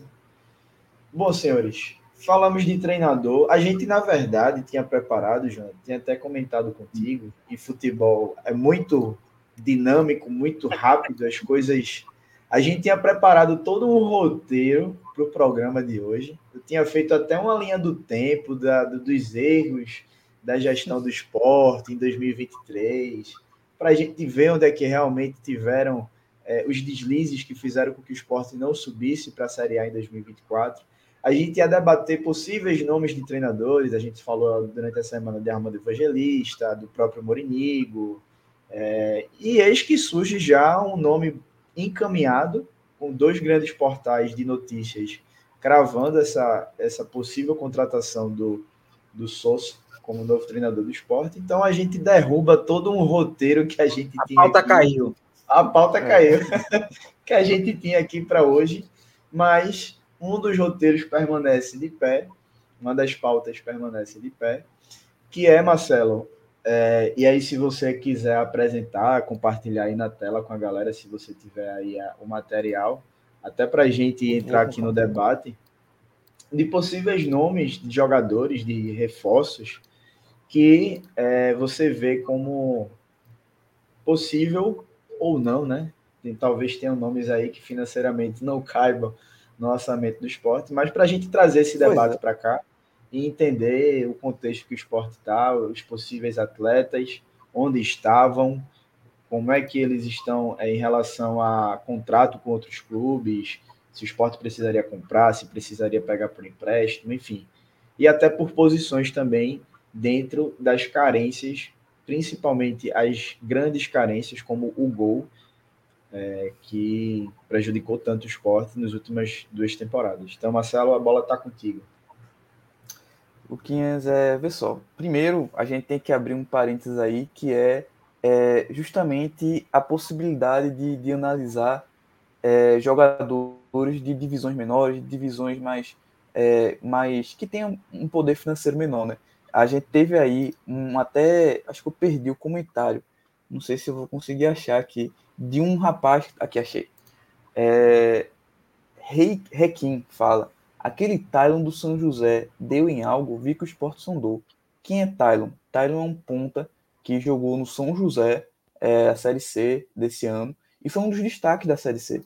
Então, assim, é um cara que, por exemplo, eu não consegui observar porque eu não consegui acompanhar a Série C a fundo, porém é um cara que eu acho que é um perfil que o esporte deveria se aproveitar desse perfil, sabe? É um cara jovem, tem 22 anos, se eu não me engano, é, tem um bom número de, de participações de gols, foi considerado por alguns por algumas pessoas a revelação da Série C, então é um perfil que me agrada bastante. Mas, não tendo a possibilidade de analisar esses perfis, esses perfis tão a fundo, eu citei aqui na minha lista alguns nomes realmente mais conhecidos, que alguns estão em queda, é, em uma pequena queda técnica, alguns tão, não estão tendo oportunidades, alguns eu vi alguém indicar e comecei a olhar um pouco mais, é, com mais atenção, e tem também aqueles casos que eu vi, por exemplo, eu assisti, tem, tem jogador aí que eu assisti a Sul-Americano, é, Corinthians e Universitário. Aí teve um jogador do Universitário que falou: esse cara é bom jogador. Aí eu comecei a ver mais coisas sobre ele e aí achei, achei interessante. Então a partir daí é que é que foi montada essa lista. E aí a gente já pode começar aqui, vou até aqui primeiro pela quantidade necessária. Eu eu, assim até como o Dudu, Dudu já falou, Dudu é, já falou algumas vezes que gosta de um elenco curto, então é, eu não faria tantas contratações assim, mas ao mesmo tempo eu acho que o esporte precisa de uma reformulação grande, acho que muita gente precisa sair, e aí é, tem dois caminhos aí que devem vir peças. Primeiro, o mercado, a gente trazer nomes interessantes, e segundo, a base. Eu acho que a base do esporte tem alguns nomes que merecem já um, um ganho de espaço grande. A gente tem como, como exemplo principal, acho, na volância, Fábio. É um cara que, é, próxima temporada, tem que ser titular, na minha opinião. Pelo menos iniciar o ano como titular, porque é um cara que já mostrou esse ano que tem um potencial para isso. E outro cara que, por exemplo, ainda é muito jovem, mas muita gente já comenta, é o caso de Lima, né? Lima, inclusive, pessoal, tem a Nas de Lima no canal do Jogo Direto, tá, de junto. Eu já vi o Nas lá. É um cara que é, é muito talentoso, jogou o Mundial, jogou bem o Mundial Sub-17. Então, é um cara que, acredito eu, já estar pronto para receber suas primeiras chances ano que vem. Então, por exemplo, com a utilização do Lima, talvez não precise contratar é, um lateral direito a mais, por exemplo, entendeu? Então, acho que a partir daí o esporte deve, deve montar esse time. É... Vocês querem comentar alguma coisa sobre, sobre essa questão? Eu gostaria de, aproveitando até a. Eita, caiu foi um negócio aqui. Calma, calma. Aproveitando a, a tela aí, né, que você colocou nesse quantitativo de, de atletas, trazer Jonathan também para o debate já.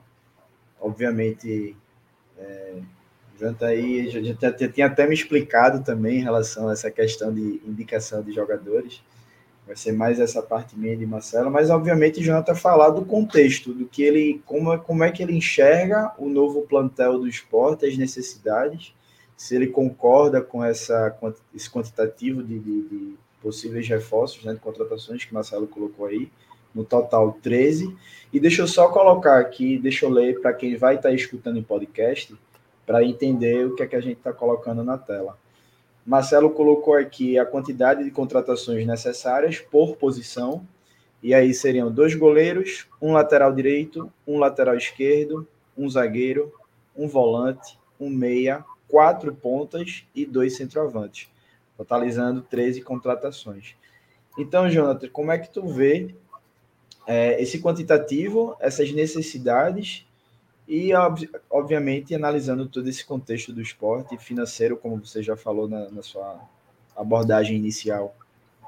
Pô, eu acho que é mais ou menos isso aí mesmo. Eu acho que com, com a saída de Diego Souza e, Wagner Love, tem que buscar dois centroavantes. Agora, dois centroavantes não necessariamente dois caras com o mesmo perfis, né? Tem que ser, por exemplo, um de mais movimentação, é, como era o Love, e o outro, o cara que é, vai dar mais peso à grande área, um cara que é bom de cabeceio, como era o Diego Souza. Acho que tem que ser mais ou menos nesse perfil. Pontas é de longe a, a, a posição que o esporte mais precisa, que é mais carente. Faz dois anos que o esporte não tem pontas de confiabilidade, né? E pontas que eu falo é ponta, é o cara que é o driblador, que é o cara agressivo, né? Que o, o Juba, por exemplo, atuou como extremo, mas é um, um extremo mais de armação, o cara que vinha trazendo um pouco mais por dentro, flutuando por dentro é um cara que tenha outra característica, mas o esporte precisa de pontas agressivos e que consigam, por exemplo, ser letais quando o jogo oferece, porque tinha um ponto agressivo que era o Edinho. O Edinho tem um número, assim, se a gente for olhar, a gente não acompanhou a temporada do Edinho. Olha o que ele ofereceu ao esporte de, de, de número de assistências de gol. Porra! Esse é o cara que a gente vai contratar. Se a gente analisar só pelo gol, é esse é o cara. Mas só que o contexto do Edinho, apesar dele ser um jogador regular, regular que eu digo assim, não é ruim, não é bagre, como a turma gosta de dizer, mas joga um jogador que precisa de muita chance, é um jogador de volume, um jogador que vai precisar ter 15, 16 é, chances para converter uma, para acertar um cruzamento. E a gente sabe que no futebol, apesar do volume, você tem que ter um nível de letalidade, um nível de eficiência grande, porque não adianta. Porque vai ter jogos, como o esporte teve ali no primeiro turno, que o volume ele, ele conseguia fazer, né? Porque o volume era grande e o time conseguia ainda ser letal. Mas vai ter jogos como chega numa reta final de Série B, como no jogo do Vitória, você vai ter uma, duas, três chances e você vai ter que guardar. E os pontas do esporte não tinham essa característica de, de, de, ter também essa letalidade. No gol, eu acho que no gol eu traria, eu traria um goleiro, né? Eu tenho por, por assim, por linha de pensamento que o esporte tem que ter um goleiro da base ali, fazendo o terceiro goleiro. Porque Concordo com essa linha aí. Há muito tempo o esporte não tem um goleiro, um terceiro goleiro sendo da base. O esporte está atrapalhando um pouco o desenvolvimento dos seus goleiros da base. O Denival é um exemplo claro disso, que não teve minutagem nas categorias, depois chega no profissional e não tem espaço, e aí ficou um goleiro que tem um alto potencial, um, mas que não conseguiu ainda jogar. Não tem, não jogou. Aí você tem ali, por exemplo, o Adriano, que já está ali, veio do sub-20. Então, eu manteria o Adriano, manteria o Jordan e trazia um goleiro de impacto, um goleiro para ser titular. Aí o esporte tem que fazer cá, o esporte tem que botar a grana na mesa ou ser ágil no mercado. Quem é o goleiro hoje que eu vejo com capacidade, com idade boa e capacidade para poder chegar no gol do esporte ser titular? Fernando Miguel, no Fortaleza. Está ali, é um cara que tem contrato se encerrando. Você mostra um projeto para ele, ele não vem sendo titular. O Fortaleza já renovou com Kozlinski, já tem o João Ricardo com um contrato longo. Então, a tendência é que o, o Fernando Miguel não fique. Então, seria um nome possível, um cara que tem experiência, um cara que já mostrou que, em contexto de Série A e Série B, consegue fazer o mínimo necessário para que o esporte tenha uma defesa segura. Eu iria nesse, nessa, nessa, nessa linha aqui. Mas no resto, eu acho que é por aí mesmo. O esporte na lateral direita, por exemplo, tem que dar, tem que emprestar o Everton, né? E aí tem que dar espaço para ou até mesmo para o Elias retornar e ter uma oportunidade.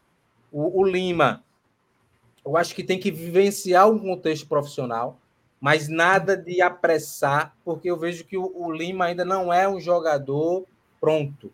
Ah, mas ninguém vai ser pronto. Não, claro que ninguém vai ser pronto. Vai ter que, aos poucos, se desenvolvendo. E o Lima, defensivamente, ele ainda não está pronto. A gente viu, não só no contexto do esporte, de clube, mas no contexto de seleção. Ele é um cara que desarma muito mas tem muita dificuldade, por exemplo, para num cruzamento defender as costas. Ele tem dificuldade de defender as costas numa bola profundidade em alguns momentos. É algo que vai amadurecendo com a vivência, com ali, se você aumentar o sarrafo dele, né? Porque ele já é um jogador que chegou no nível de seleção brasileira, mesmo sendo de categoria de base, já é um nível alto. Já você já, se você manter ele no sub-20, você não vai ter assim a questão da mentalidade do cara, porque o cara já experimentou algo a mais. Então, o profissional, Sim. ele tem essa vivência, tudinho, eu acho que facilita. E ele tem, um, ele tem a coisa que é mais difícil, que é o gesto técnico, é a habilidade, a capacidade de finalizar, a capacidade de fazer um cruzamento com qualidade, a tomada de decisão. Então, é um atleta para, aos poucos, entrar ali. E tem também o, o Davidson, né? Que é, fez um jogo só nessa temporada como profissional do esporte lá no Ceará e fez uma, uma Série A2 interessante. Fez uma Série A2 interessante pelo Vitória da Box, claro, é outro nível competitivo e tudo mais. Mas eu analisei muito a questão do comportamento do, do, do Davidson, né? Tanto defensiva como ofensiva. É um cara que ofereceu muito repertório, jogando por fora, atacando o corredor, jogando por dentro, pisando a área, muito do que se assemelha ao que o Lima faz. Só que eu vejo ele um pouco mais pronto. Claro que a questão técnica existe uma diferença. O Lima, ofensivamente, é maior do que o Davidson. Mas eu acho que o Davidson está um pouquinho à frente. Também eu vejo que seria interessante você oportunizar. E trazer um lateral titular. O cara punk para ser titular, para que possa dar condição de o cara estar tá suspenso, é, em algum momento aí entra esse menino, vai entrar, escolhe aí entre o, o Lima, o Davidson ou o Elias, se ficar ou não, é, para dar uma minutagem, para ir tendo aquele gosto e aumentando a competitividade ali da posição, mas tem que trazer um lateral para ser titular. No lado esquerdo também tem que trazer um lateral ali para brigar com o Filipinho, né? O Filipinho entrou num, num espiral ali naquela, naquele fogo, é um cara que vinha muito bem entrando nos jogos, mas quando teve que ser titular, parece que sentiu no primeiro momento. Depois foi desenvolvendo, foi melhorando a questão, principalmente defensiva, é, e conseguiu ser um ponto positivo na temporada do esporte. Zagueiros, é, eu traria um zagueiro também. Traria um zagueiro, um zagueiro para ser titular também ao lado do Thierry ali. Não sei se canhoto ou se destro, mas eu traria um zagueiro bom para manter ali, até para que, que o Sport tem bons zagueiros ali, né? Você tem o Renzo, você pode ter também o menino que foi lá para a Croácia, o Aju, Marcelo Aju. Marcelo Aju, você trazer, antecipar o retorno dele, que só está previsto para o meio do ano. E agora, como com o Anderson, acho que poderia trazer, antecipar a volta dele. Então, tem zagueiros interessantes ali para cobrir. Aí você vai vendo, por exemplo, como o mercado só vai abrir a partir de 11 de janeiro, você tem mapeado, mas você vai vendo, vai vendo nos treinos, né, como é que esses jogadores vão dar resposta. Depois ali nos primeiros jogos, aí você decide se traz um ou mais zagueiros, né? Volante, eu contrataria mais, principalmente com o perfil que o esporte não tem. O esporte precisa de dois volantes com perfil de Fabinho, né, que é um volante de infiltração. Eu não renovaria com o Fabinho, não renova, principalmente na, na conjuntura atual, que o salário do Fabinho é muito alto, né? 140 mil, 160 mil, recebe um valor alto para que para a posição. Mas eu traria um jogador com o perfil dele, né? Que, por isso que o Anderson, muitas vezes, contrariando a lógica de muita gente, e Anderson queria, jogava com ele, mesmo ele estando mal, porque ele é um cara que dá mais peso ao ataque, ele pisa, infiltra, e o esporte ressentiu, foi mal montado nesse, nesse quesito também o elenco do esporte. Precisa de um volante de, de mais chegada, porque o Pedro Martins e o Fábio Matheus, e até o próprio Felipe, são volantes que trabalham por, muito por trás da linha da bola, né? Não são volantes que chegam na grande área, são volantes que chegam ali na intermediária, na entrada da grande área, para finalizar, ter um bom chute de média distância. Então, são volantes com outras características. E não renovaria com o Felipe também, tá? Eu acho que, é, pelo valor, também é um jogador que não agregaria, vai tirar espaço, por exemplo, do, do o Fábio Matheus, que já chega em outro nível de, de hierarquia nesse elenco para 2024. Eu traria, se fosse trazer, traria outro volante, um mais peso também ali, mas o Felipe não. Acho que o Felipe foi muito displicente, não agregou. Vem numa derrocada muito grande desde o Fortaleza. Não, não seria o meu nome para encabeçar esse projeto 2024. Na nossa tier list, a gente colocou ele realmente, deixou ele de fora, né? Desses possíveis Isso. nomes para permanecer. E aí, obviamente, analisando o contexto salarial, essa reta final de campeonato brasileiro que ele fez também, e que dá para achar outro perfil, e, e justamente essa questão também de Fábio, né? Para a gente não atrapalhar o desenvolvimento dos jogadores da base. Só para fechar, meia eu não contrataria nesse primeiro momento. Eu acho que se você renovar com Alan Ruiz e o Jorginho, foi a única, foi a única posição onde o esporte teve briga, de fato, onde gerou o questionamento se aí vai ser Alan Ruiz, vai ser Jorginho, quem vai ser. Foi onde o esporte teve briga por posição, de fato, ali. Foi o único movimento de mercado acertado do, do esporte, tanto no início quanto no meio da temporada. Foi essa. Eu acho que ficando com o Alan Ruiz, ficando com o Jorginho e com o Juan Xavier, eu acho que a gente está bem servido ali de meio campistas e meio atacantes. Eu acho que você tem dois caras com perfil que é muito interessante. É, o Jorginho, que é muito mais completo no quesito coletivo. O Jorginho é um cara que finaliza bem dentro da grande área. É um cara que é agressivo na marcação, se o treinador quiser fazer uma marcação agressiva de bloco alto, que é o desejo da direção do esporte. Então, o Jorginho encaixa bem. E o, o Alan Ruiz é um cara que finaliza muito de média e longa distância, fez muitos gols a partir daquela jogada do, do, do Anderson Moreira de, de construir pelos lados, buscar cruzamentos, se não consegue finalizar, ganha a segunda bola, o Alan Ruiz finaliza de média e longa distância fazendo gol de rebote. Então é um jogador que tem um, um, requinte de, de refino técnico muito bom, inversões de jogo, pensamento também. E Juan Xavier, que eu acho que precisa de um pouco mais de minutagem, eu acho que o Anderson errou ali na, naquele momento, acho que poderia ter dado um pouco mais de cancha ao, a sequência ao Juan Xavier para ser o substituto do Jorginho naquele momento que o esporte não tinha o Alan Ruiz ainda. Fora outros erros que o Anderson cometeu no gol, por exemplo. E isso, mas em suma, eu acho que tudo de acordo. Eu só tiraria o que ali? É, um goleiro, ficaria 12 é, e um é, meia. Um meio, o volante, né? É. O volante seria dois também. O número, o, o número ficaria parecido, né? Mas Sim. algumas coisinhas diferentes. Boa. Pois é. Deixa eu só, Marcelo, rapidão, deixa eu só agradecer aqui a. Tem a gente até lá de fora, né? De fora que eu falo assim, de outros clubes. Bruno, Sim. torcedor do Vitória, Bruno, velho. Você tá dizendo que o esporte vai jogar a Série C. Eu entendo a rivalidade, mas agradecer pela sua audiência. Você tá aqui acompanhando vozes. Romário Souza, acho que Romário ele falou aqui agora há pouco do Fortaleza. É, tá mandando a gente trazer Ciel do Ferroviário e Nenê do Juventude. Pô, é experiência. Com todo respeito, gente não é um. Todo respeito ao, aos dois. O Ciel, o Ciel, é fazedor de gols. Eu acho que o Ciel ainda é, é, é, jogador. Mas eu acho que ele não viria. Ele tem um projeto, ele tem proposta de Série B. Ele tem a proposta, por exemplo, do Ceará, porra. Ele não foi para o Ceará porque ele queria ficar no, no, no Ferroviário e fez o que fez, né? É um cara que se cuida muito se cuida mais, é profissional, é atleta, é atleta, é outro atleta. nível, né? É atleta, não é jogador, é atleta. É, Vanildo falando aqui rapidamente de, de Sosso, né? Que se for confirmado será o quarto treinador argentino. O esporte já teve Valentim, Navamuel, Dante Bianchi e Filho Nunes.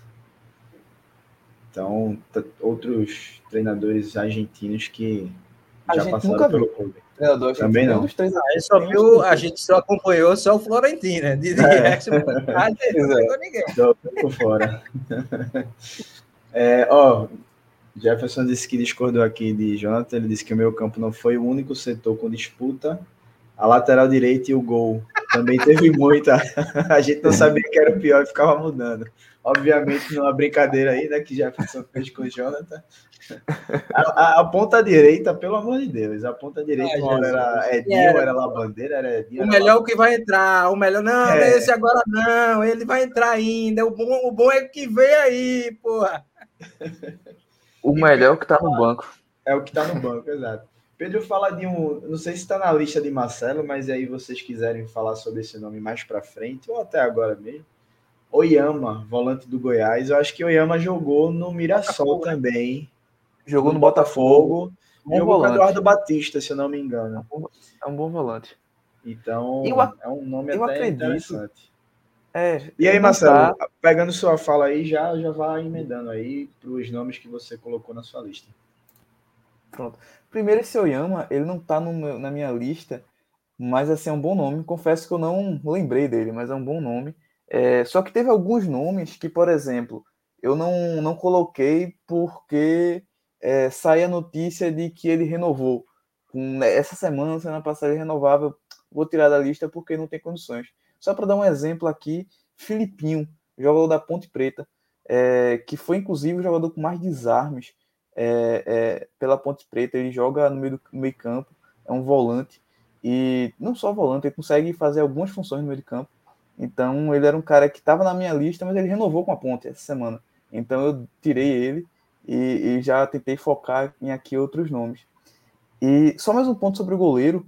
É, realmente, eu acho que sobre goleiro, o esporte precisa fazer o maior investimento do time, acredito eu, ser na posição de goleiro, porque é uma posição que é, já causou muito, muito problema e, e, é uma coisa muito antiga, sabe? É desde Maílson. Maílson saiu, vai fazer é, quase dois anos. Então, assim, é muito tempo sem um goleiro. mais que... que não gostavam do Maílson é desde Magrão. Viu? É, Pois é, é porque eu gostava muito do Mailson. Mailson me passava uma segurança muito grande. Então, eu ainda vou contar com ele como sendo um goleiro é, que ainda trouxe essa segurança.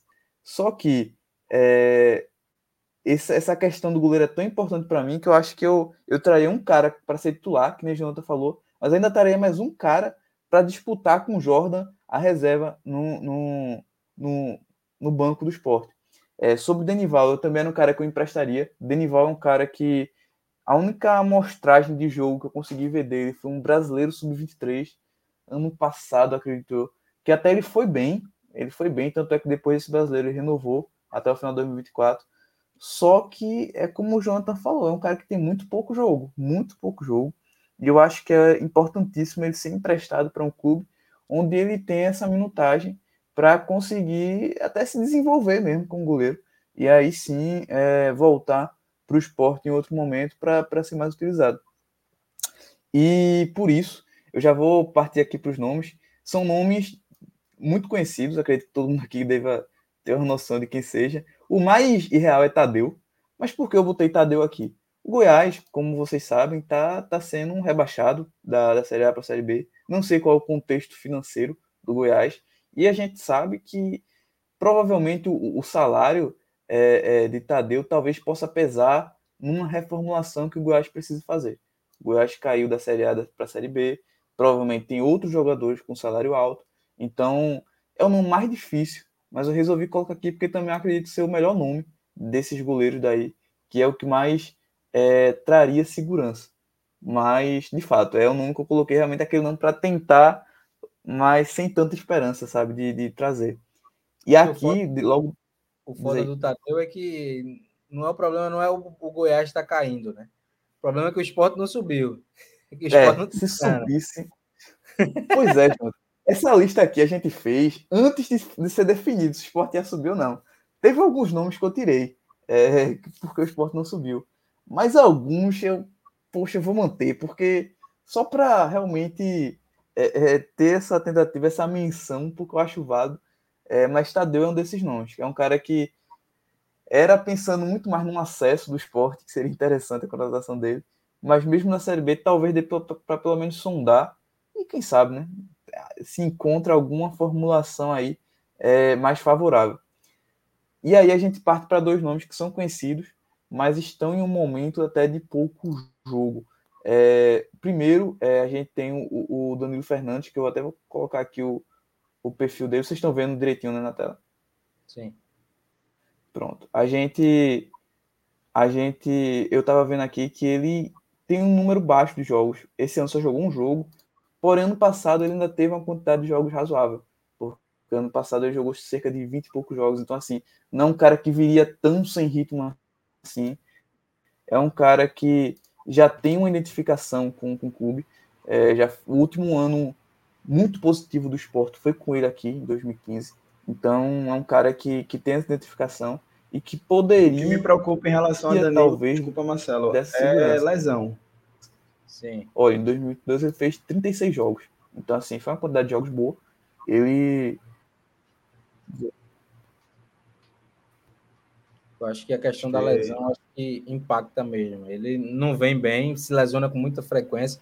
Por isso que eu acho que não seria o nome a se apostar, né? Porque o esporte precisa de um cara saudável. O esporte vai ter que fazer um investimento, não sei se de, de pagar a multa ou até mesmo de ser ágil no mercado, de aproveitar um final de contrato então vai precisar que seja um cara saudável, né? Um cara que possa dar segurança não só é, técnica no gol, mas clínica também, né? Então é importante o esporte fazer um investimento muito assertivo nessa posição que faz duas temporadas que o clube sofre muito, né? É, eu acho que o Danilo não seria do, por mais que ele tenha uma boa passagem aqui, o torcedor tem uma boa lembrança, mas não para esse momento eu acho que não seria o, o nome mais indicado é, por todo o contexto que ele tem enfrentado no Bahia. Né?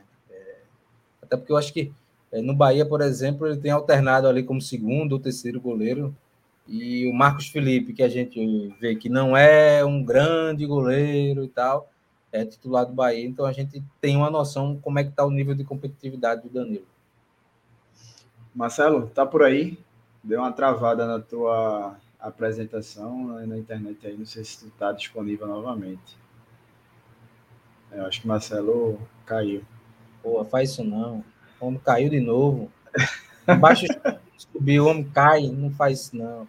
É. E tava bem na hora da, da, da apresentação dele aí, velho, da, com os nomes pra gente debater. Mas só dando continuidade aqui e avisar o pessoal que Jonathan vai precisar sair por volta das 10h30. O homem tem horário. É, tem que fazer o almoço na, na semana. Fazer o almoço para amanhã. É. E aí, Mas de repente. Já vou começar já a ver alguma coisa do, do Mariano Souza, né? Para já adiantar o serviço, né? Boa, boa. Já até separar. Já estou aqui separando alguns jogos que eu vou ver amanhã. Deixa eu ver, acho que Marcelo voltou. Marcelo? Acho que eu voltei. Deu uma travada travou a internet, travou, não travou tudo, mas é, voltei aqui. É, eu, eu cheguei a parte do que você falou da lesão né, de Danilo Fernandes, realmente é uma coisa que, que, que atrapalha bastante, mas é, é, um nome que eu ainda acho que valeria a pena sim, olhar com, com um certo carinho.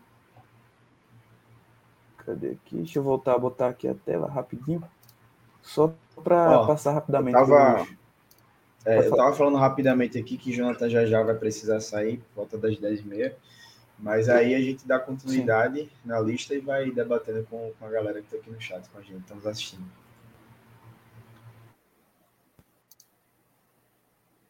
Sim. Pronto, eu vou. Ainda tá um certo, um certa oscilação aqui, mas acho que dá para finalizar. Vamos lá. É, vou compartilhar aqui a tela. Vou pegar Rodolfo. Novamente. O Rodolfo tá falando de Renan. A Renan tem que prestar, amigo encerrou, encerrou o ciclo dele. Empresta o homem aí. Infelizmente, ainda tem contrato, né? pois é. é. na, na nossa tier list a gente colocou para emprestar, né? Já que ele tem contrato. Ciclo encerrado. Não dá, não. Exato, exato.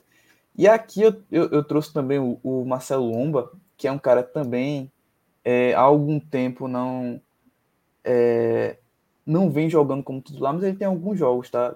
Esse ano, ano passado, ele tem cerca de 16, 17 jogos lá pelo Palmeiras. Tá encerrando o contrato agora também, em 2023, então teria essa facilidade. É um cara que eu acho que tem um histórico legal, já há algum tempo vem sendo reserva, então talvez ele se interesse em, em, em ser titular em um time ainda mais da grandeza do esporte. Acho que é um, uma tentativa válida também trazer Marcelo Lomba. Não é tão velho, 36 anos para goleiro. Eu não considero uma idade tão acima assim mas é um nome que eu acho interessante. E para completar, tem dois jogadores que viriam mais para um perfil de reserva, né? Moisés é, é, um cara que eu até acho que Ivanildo, aqui do chat, já comentou algumas vezes. É um cara que foi muito bem no jogo contra o Retro. Fala é, dele eu... novamente aí. Ó, tá vendo? e é um cara que eu, eu tava dando uma, olha... um, dando uma olhada em alguns lances dele. É um cara que faz muita defesa. Só em 2023 ele já fez é, na, série, na Série D. E ele chegou, a, inclusive, a defender pênalti na final do Maranhense contra o Sampaio. Então, um cara que consegue fazer muitas defesas, ainda é jovem, tem 23 anos. É um cara para o futuro, não é um cara para agora, mas que acho que, que poderia ser desenvolvido, né? A gente, a gente, com esse problema de goleiro, tem que pensar não só no presente, acho que tem que pensar no futuro também, é, para poder atacar de todos os lados e conseguir ter uma segurança é, nessa questão. E outro nome que eu acho interessante é Fabian Wolff. Fabian Wolff é um cara que ele se destacou no Campeonato Gaúcho, no Aimoré, é, ano passado. Ele foi para o Amazonas depois disso e conseguiu ser campeão amazonense, levando pouquíssimos gols no Campeonato Amazonense. E estava bem no Amazonas, foi campeão da Série C, chegou a disputar boa parte da Série C, principalmente aquela primeira fase. Só que ele aceitou um projeto no Caxias. Ele fez carreira praticamente toda lá no Rio Grande do Sul, acho que por isso ele foi para o Caxias e no Caxias ele também conseguiu acesso. Então é como se ele tivesse conseguido dois acessos, né? um com Amazonas, outro com Caxias, porque ele fez parte dos dois elencos. E é um cara que até acho que está mais pronto do que Moisés, por exemplo. Moisés está tá tendo um, teve esse ano muito bom é, pelo Maranhão, esse ano 2023. Só que Fab, Fabian já é um cara que tem mais tempo de, de profissional, tem mais tempo de, de rodagem e tem um, um, um, e passa uma segurança muito boa. É um cara que eu consegui ver alguns jogos do, do Amazonas do Caxias esse ano e me passou uma segurança é, é, bem interessante. E para gol, é isso. Diz aí. Confesso que não conheço nenhum dos dois, Moisés e Fabian Volpe. E os outros três, eu acho que pesaria a questão salarial, principalmente. É, Lomba está no contexto do provável campeão brasileiro, por mais que seja reserva, e eu acho que está numa fase da carreira que, sabe quando o cara amarra o burro na sombra? É, eu acho que Aí ele já planejamento aí... de carreira não quer mais já tá em alguma é... rotina, já quer estar tá uma coisa mais relax, né? Exato. Sim. E só para trazer um nome que eu não coloquei, porque eu imaginei que Dudu ia passar aqui, que é Kaique França, que é um nome que eu acho que é muito interessante, é, que foi o goleiro da Ponte Preta na, na Série B. Eu acho que foi um dos melhores goleiros da Série B, num contexto de uma ponte muito problemática, uma ponte que é, teve diversos problemas e muitas vezes ele era o cara que salvava a Ponte Preta. Então, é um cara que, inclusive, está encerrando o contrato com a Ponte. Já tem proposta, se não me engano, do Goiás e do Paysandu. É, então, já está sendo visado aí. Mas era outro nome que eu acho que, que também seria interessante. Eu acho, sabe que eu vou, vou quebrar um protocolo aqui, vou dizer um nome que eu acho interessante, não para ser titular. Se fosse no contexto, por exemplo, de trazer um cara para brigar pelo.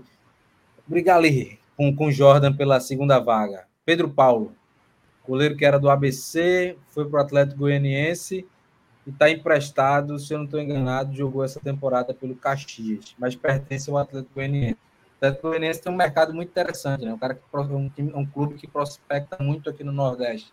Prospectou Ronaldo, goleiro que é destaque, renovou até 2025, que para mim é era um goleiro que é para encabeçar projeto, por exemplo, de um Fortaleza, um clube que, que busque coisas grandes, mas está lá no Atlético Goianiense.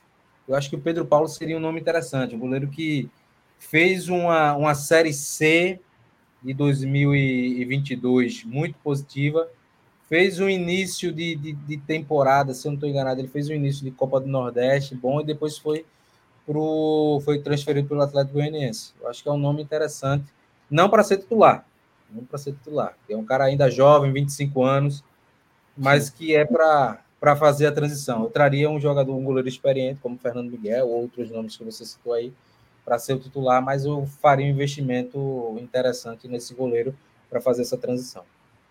Boa. Marcelo, só para, como estou vendo que a lista é extensa, e até para a gente é, ser mais dinâmico, tu passa pelas posições, obviamente, que o esporte tem mais carência, e traz o destaque, por exemplo, zagueiro. Tô vendo aí que tu colocasse quatro zagueiros na lista. Tu traz o destaque de, dessas, dessas opções pela tua avaliação e assim vai, lateral direito, esquerdo. Pronto, vai, vai agilizar.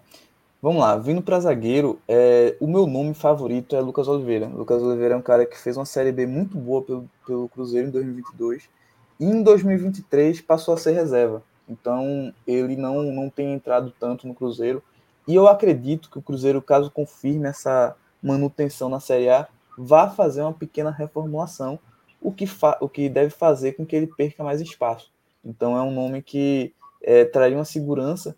E eu acho que é um investimento até alto, só que faz sentido porque eu estou contando com ele no lugar de Sabino. Então, assim, é, Sabino também é um cara com salário mais alto, é um cara com, com investimento alto. E aqui outras opções, rapidinho, Gabriel se destacou pelo Londrina, fez uma ótima Série B. Wilker Angel é um zagueiro venezuelano que inclusive jogou contra o Brasil, que também tá, não está sendo utilizado nos últimos jogos pelo Alcas do Equador. E Felipe Silva é um zagueiro canhoto que é, jogou no Havaí, foi revelado no Havaí e foi para o Gil Vicente no meio desse ano, só que não tem jogado no Gil Vicente. É um cara que tem poucos jogos, então acho que até para é, recompor a saída de Sabino seria interessante. Passando bem rapidamente, esses são os nomes da zaga.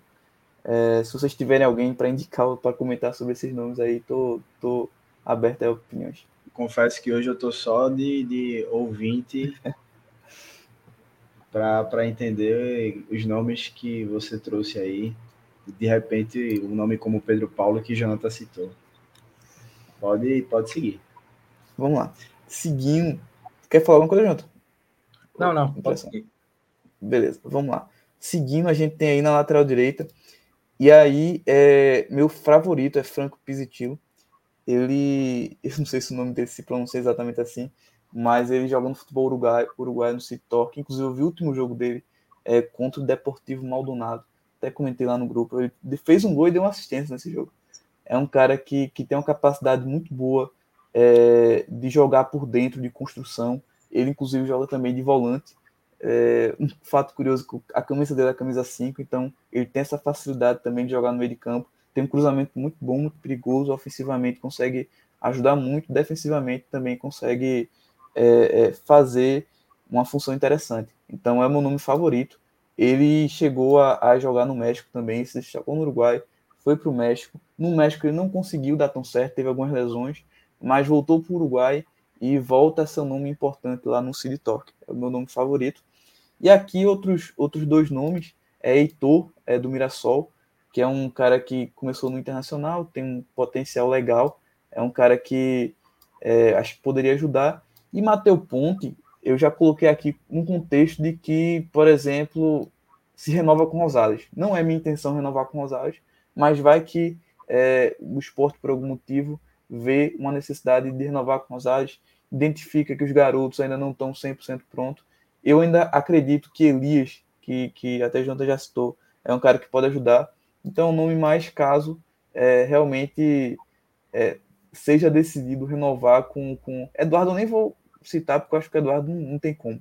Mas se renovar com Rosales, renovar não, né? Ele já tem contrato. Ah, ele tem contrato. É, tem pois é. 24. Eu acho que vai permanecer. Eu, conta, é, assim, se eu fosse diretor de futebol, não renovaria, porque não ficaria por, pela questão de que disponibilidade, né, porra? É, não joga, né? Você trouxe, eu acho que é um nome interessante, mas não jogou, não foi testado. Para o momento que o esporte necessitava ali naquela reta final de Série B, por mais que algumas pessoas dissem, ah, é... não foi o nome, cara, não foi o cara. Tem qualidade, tem rodagem, tem histórico de, de futebol europeu, mas diante da sua indisponibilidade, diante da sua é... a atuação na seleção venezuelana, é inviável a manutenção. Você pagar um salário que eu acredito que não seja barato para um jogador selecionável e ele não atuar, e você tendo que ter mais um lateral que vai ter que ser bucha de canhão ali, um lateral que seja bom, titular, vai brigar. E aí você vai começar a tirar espaço de quem precisa ganhar espaço, que é Pedro Lima, que é Davidson, que é provavelmente Elias, se ficar, eu acho improvável Elias ficar. Não sei se agora com essa nova, nova gestão ele volta, Isso. tem algum espaço, mas nas outras ele nunca teve espaço, eu nunca entendi por quê, né? Porque ele era jogador, já conversei com muita gente nos bastidores assim. É, tenho até um amigo que conversou com outras pessoas também, por exemplo, a, a scouts do, do Atlético Paranaense disseram que ele, esse cara é uma joia, é um cara que era para ter a, a, alcançado potencial ainda muito maior, e não sei porque ainda não atingiu, não sei porque o esporte não deu as ferramentas necessárias, mas é um atleta que vem trilhando, vem ganhando espaço no cenário do futebol brasileiro, né? Já foi emprestado para o Botafogo da Paraíba, fez um, uma temporada interessante. Agora vem do.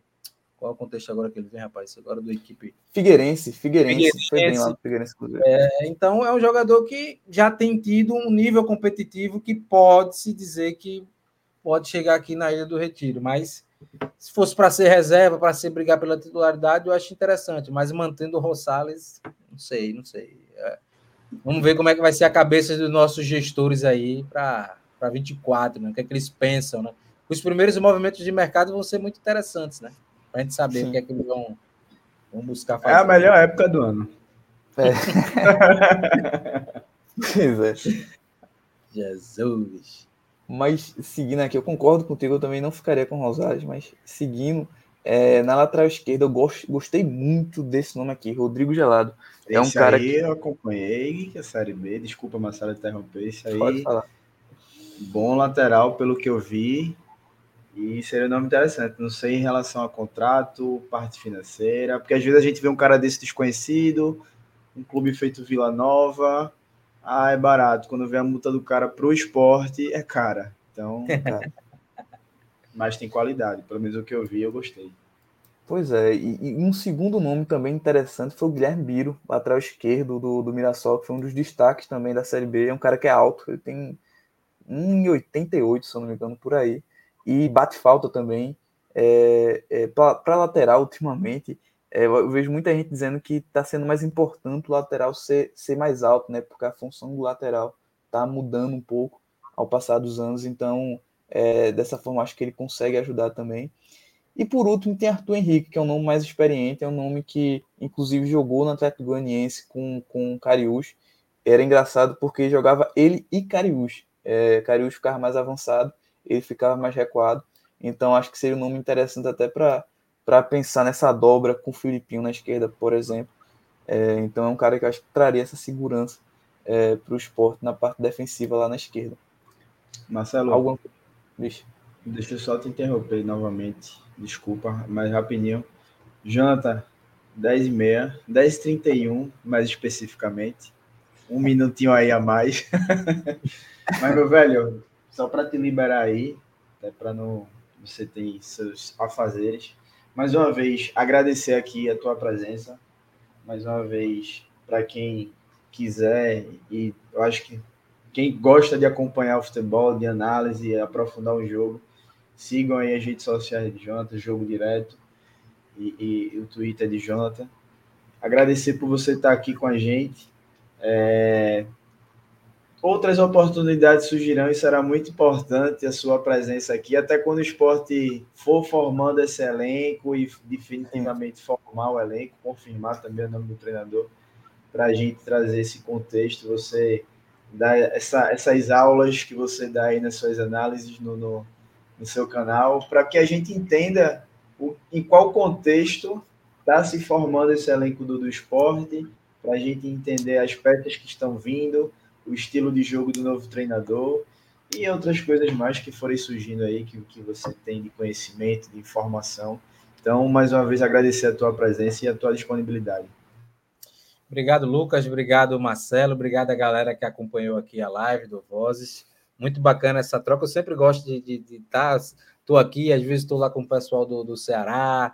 Sempre estou sempre disponível para a gente debater é, sobre o futebol nordestino, falar sobre os clubes que eu acompanho mais de perto, e é muito bacana, né? Então, fico lisonjeado por ter participado aqui da live do Vozes, e quando tiver aí um tempinho e quiser minha presença, é só chamar que a gente não estando com a, com a filhinha brincando, a gente vem.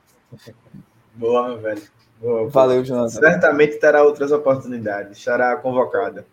E já, já deve ter análise do novo treinador do esporte no canal do Jonathan, né? Para quem. Já vou começar. Bora essa semana tem. Acho que lá para terça ou quarta-feira, eu acho que já tô, já tô botando. Tá na bala. Vou assistir, acho que uns 5, 7 jogos. Vou assistir. Já tô separando aqui jogos da temporada passada e vou pegar também lá do, do Emelec, que é uma temporada que ele teve consistente. Vou assistir de 2018 a 2023. Boa. Recorte, recorte interessante. Boa. Valeu, Valeu. velho. Boa noite. Valeu. Tchau, tchau. Tchau, tchau. Marcelo, dando continuidade à, à nossa, a nossa não, a sua lista de indicações. A gente parou em quê? Em lateral, né? Agora volante. Lateral esquerdo. Lateral é, esquerdo. É, vamos, vamos para volante. Pedro Augusto é o primeiro nome e é meu favorito desses três. E é um cara que perdeu o pênalti da final do Fortaleza, na Sul-Americana. E a partir dessa perda de pênalti, ele perdeu muito espaço também é, no time ele vem ficando na reserva, entrando pouco. Então é um cara que talvez não tenha tanto clima para continuar no Fortaleza. A gente sabe o quanto foi é, é, doloroso para eles né, a perda da final da Sul-Americana. Isso acabou é, ocasionando também um, uma dificuldade no brasileiro. Então, um nome que foi revelado no São Paulo, jogou em Portugal. Lembro de ter visto alguns jogos dele em Portugal lá pelo Tondela. Então, me deixou uma imagem positiva. É um volante que tem, que consegue chegar é, na área, não na área exatamente, mas chegar com finalizações de média distância, finalizações de longa distância, que é uma característica bem interessante. E eu acho ele mais completo, por exemplo, com Felipe, do que Felipe, que é um cara que também teria um perfil é, um pouco mais próximo, mas eu acho Pedro Augusto mais completo. E outro nome que também tem passagem pelo Fortaleza é Ronald, né? Que é um cara que é um volante que jogava. Eu fazer essa pergunta, se era esse Ronald de Fortaleza. É esse mesmo. E jogou esse ano pelo Cuiabá, não teve tanta oportunidade assim pelo Cuiabá, mas é um cara que eu acho que tem uma capacidade boa de passe, ele tem uma, uma visão de jogo, um passe vertical, que é muito interessante e é algo que A gente gosta muito, né? Você, Dudu, a gente gosta desse volante com essa característica, ele tem isso. Então seria interessante também trazer ele. E além dessa característica, Marcelo, acho que a posição de volante para o esporte em 2024, e acredito que com esse novo treinador, o Sosso argentino, é, até pelo que a gente acompanha de futebol argentino, acredito que a característica dos nossos volantes também sejam volantes que saibam jogar, que saibam sair para o jogo, que é muito importante no futebol atual, mas que sejam volantes pegadores, aquele cara que realmente desarma porque isso foi um, um aspecto do jogo que o esporte deixou muito a desejar, não só pelo fato de Anderson Moreira ter o estilo de jogo dele e a questão de cobrança e tudo mais, mas também pelas características dos nossos volantes. Ronaldo não é um cara de grandes desarmes, ele bate mais do que desarma. Felipe não tem essa característica de desarmar, Fábio não tem. Então, assim, o próprio Fabinho eram muito mais jogadores de, como o Jonathan falou, trabalhar atrás da linha da bola, fazer esse, esse controle do jogo a partir da posse, ou como o próprio Fabinho, de chegar à área da, do, do adversário, mas sem tanto essa característica do desarme, da roubada de bola, que eu acho que a gente vai precisar muito, que faltou demais nessa temporada 2023, essa, esse, esse volante com essas características. E até sobre isso, Lucas, veja, não é que seja, é, seriam a solução, mas eu acho que o esporte tem dois caras que teriam mais essa característica no elenco, que é Pedro e Ítalo. Claro, eu entendo que não é para ser titular absoluto, mas são caras que eu acho que poderiam desenvolver um pouco mais esse lado, né, na volância. E com essa característica que eu acho mais aflorada, que tu falou, eu colocaria Gabriel Villamil. Gabriel Villamil é, é um cara que joga no Bolívar. Ele, inclusive, joga na seleção boliviana também ele é boliviano. Então ele, ele se destacou, na minha visão, no confronto entre Bolívia e Atlético Paranaense na Libertadores. Ele foi titular, foi importante no Bolívia e também jogou contra o Brasil nas eliminatórias. Então é um cara que briga muito para recuperar a bola, tem essa característica de ser mais brigador, mas também tem a qualidade no passe. Então é um cara que eu acho que se encaixa nesse perfil. Ele joga também mais pela direita, pode fazer é um tipo de meia pela direita também. Então, um cara que, que, que tem esse perfil, ainda é jovem, 22 anos. E, e como o futebol boliviano normalmente tem essa, essa dificuldade financeira, eu acho que não seria tão difícil tirar ele de lá. Lembrando que, por exemplo, posso até estar tá errado, mas no Bolívia tem Matheus Sávio, que foi um destaque no Guarani, fez uma boa Série B e foi para lá. Poveda também, então pode ver que o Bolívar contrata jogadores que vão bem na Série B, sabe? Não é um, um, um não é uma realidade tão distante assim do, do, do esporte. E sobre volantes é isso.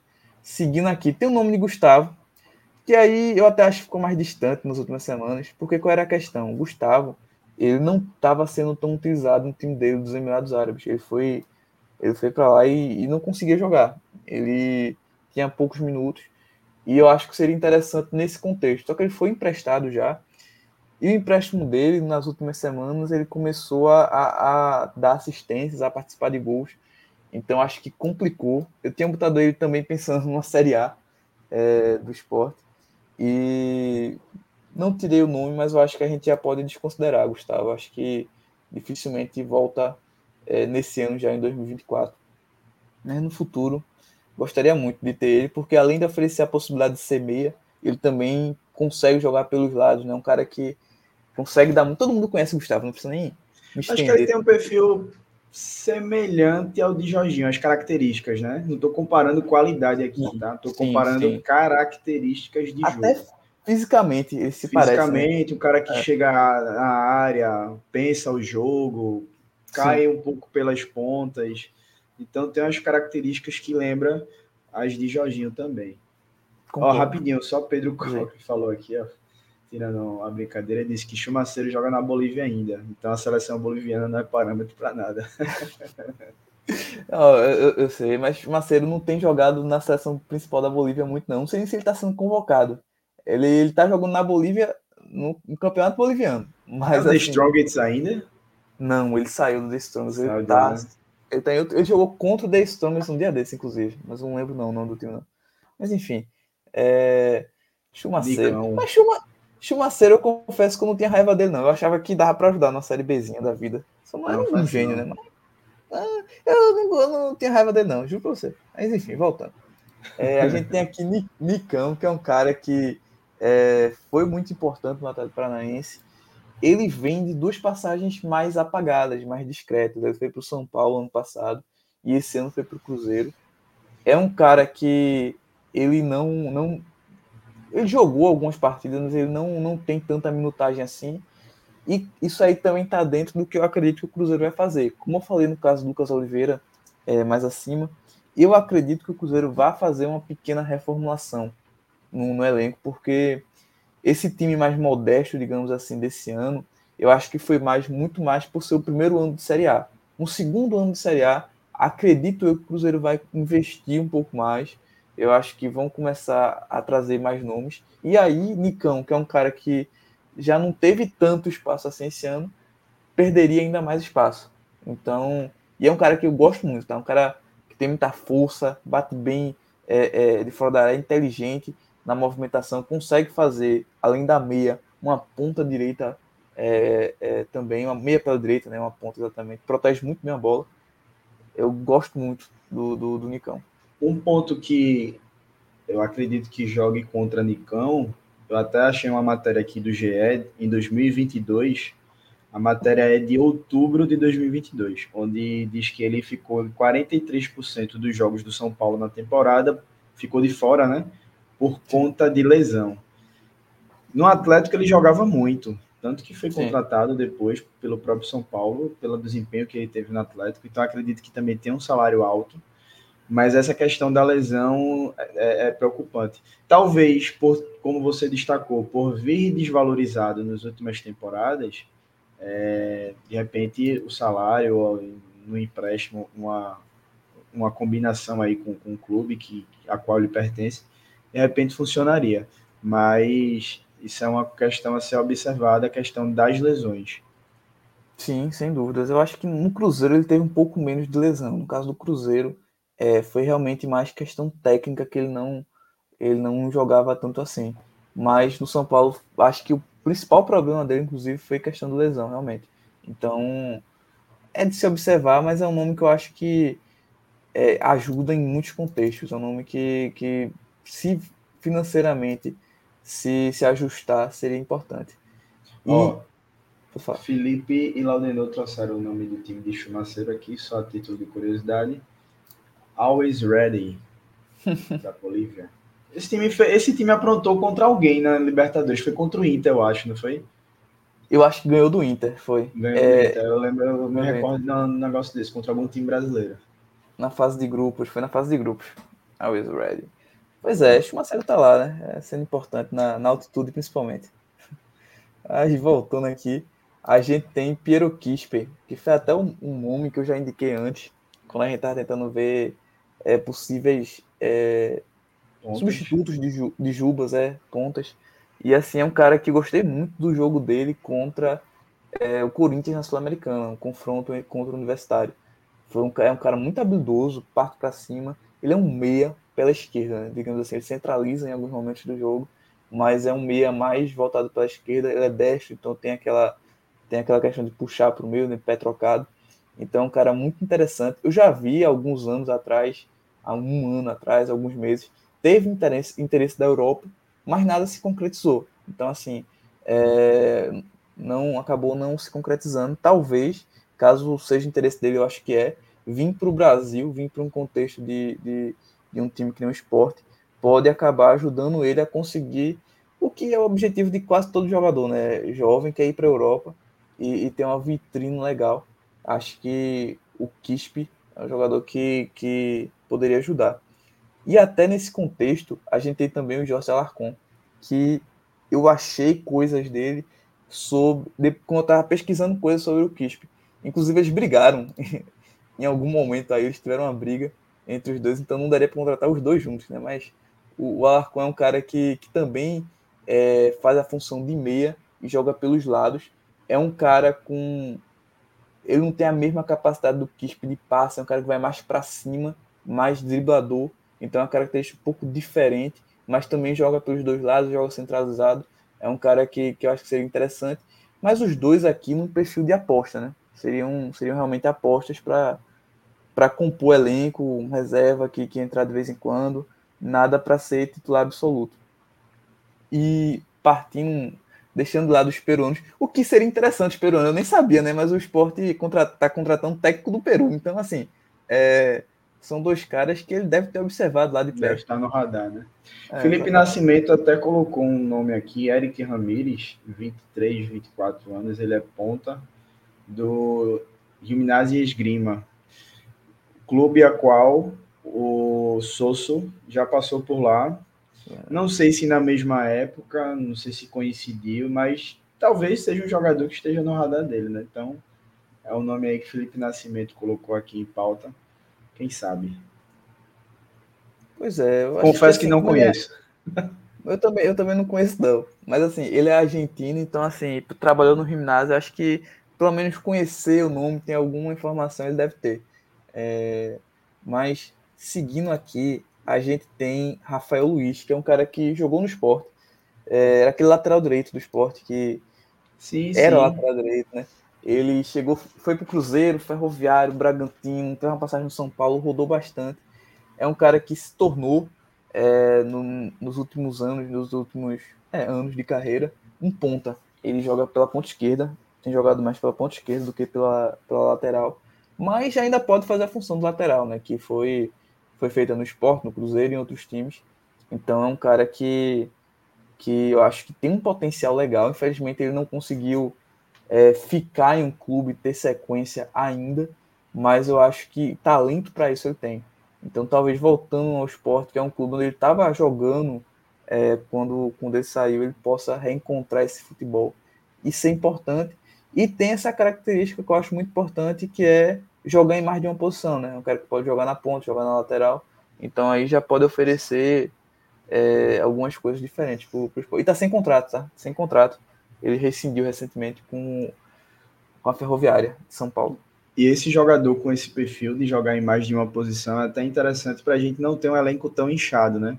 Porque Exato. de repente você tem um treinador que está chegando aí agora, e até a maioria dos treinadores, principalmente de um nível alto, eles costumam trabalhar com elenco entre 26 e 28 jogadores justamente por conta dessa versatilidade que ele tem no elenco, que o elenco oferece a, a, a esses treinadores de prateleiras mais altas. Então seria até interessante a gente ter jogadores nesse perfil também. Exato. E, e até também um perfil similar tem Diego Gonçalves, que é um cara que eu comecei a observar um pouquinho porque teve um rumor que ele viria para o esporte no meio do ano, porque ele Sim. trabalhou com o Anderson.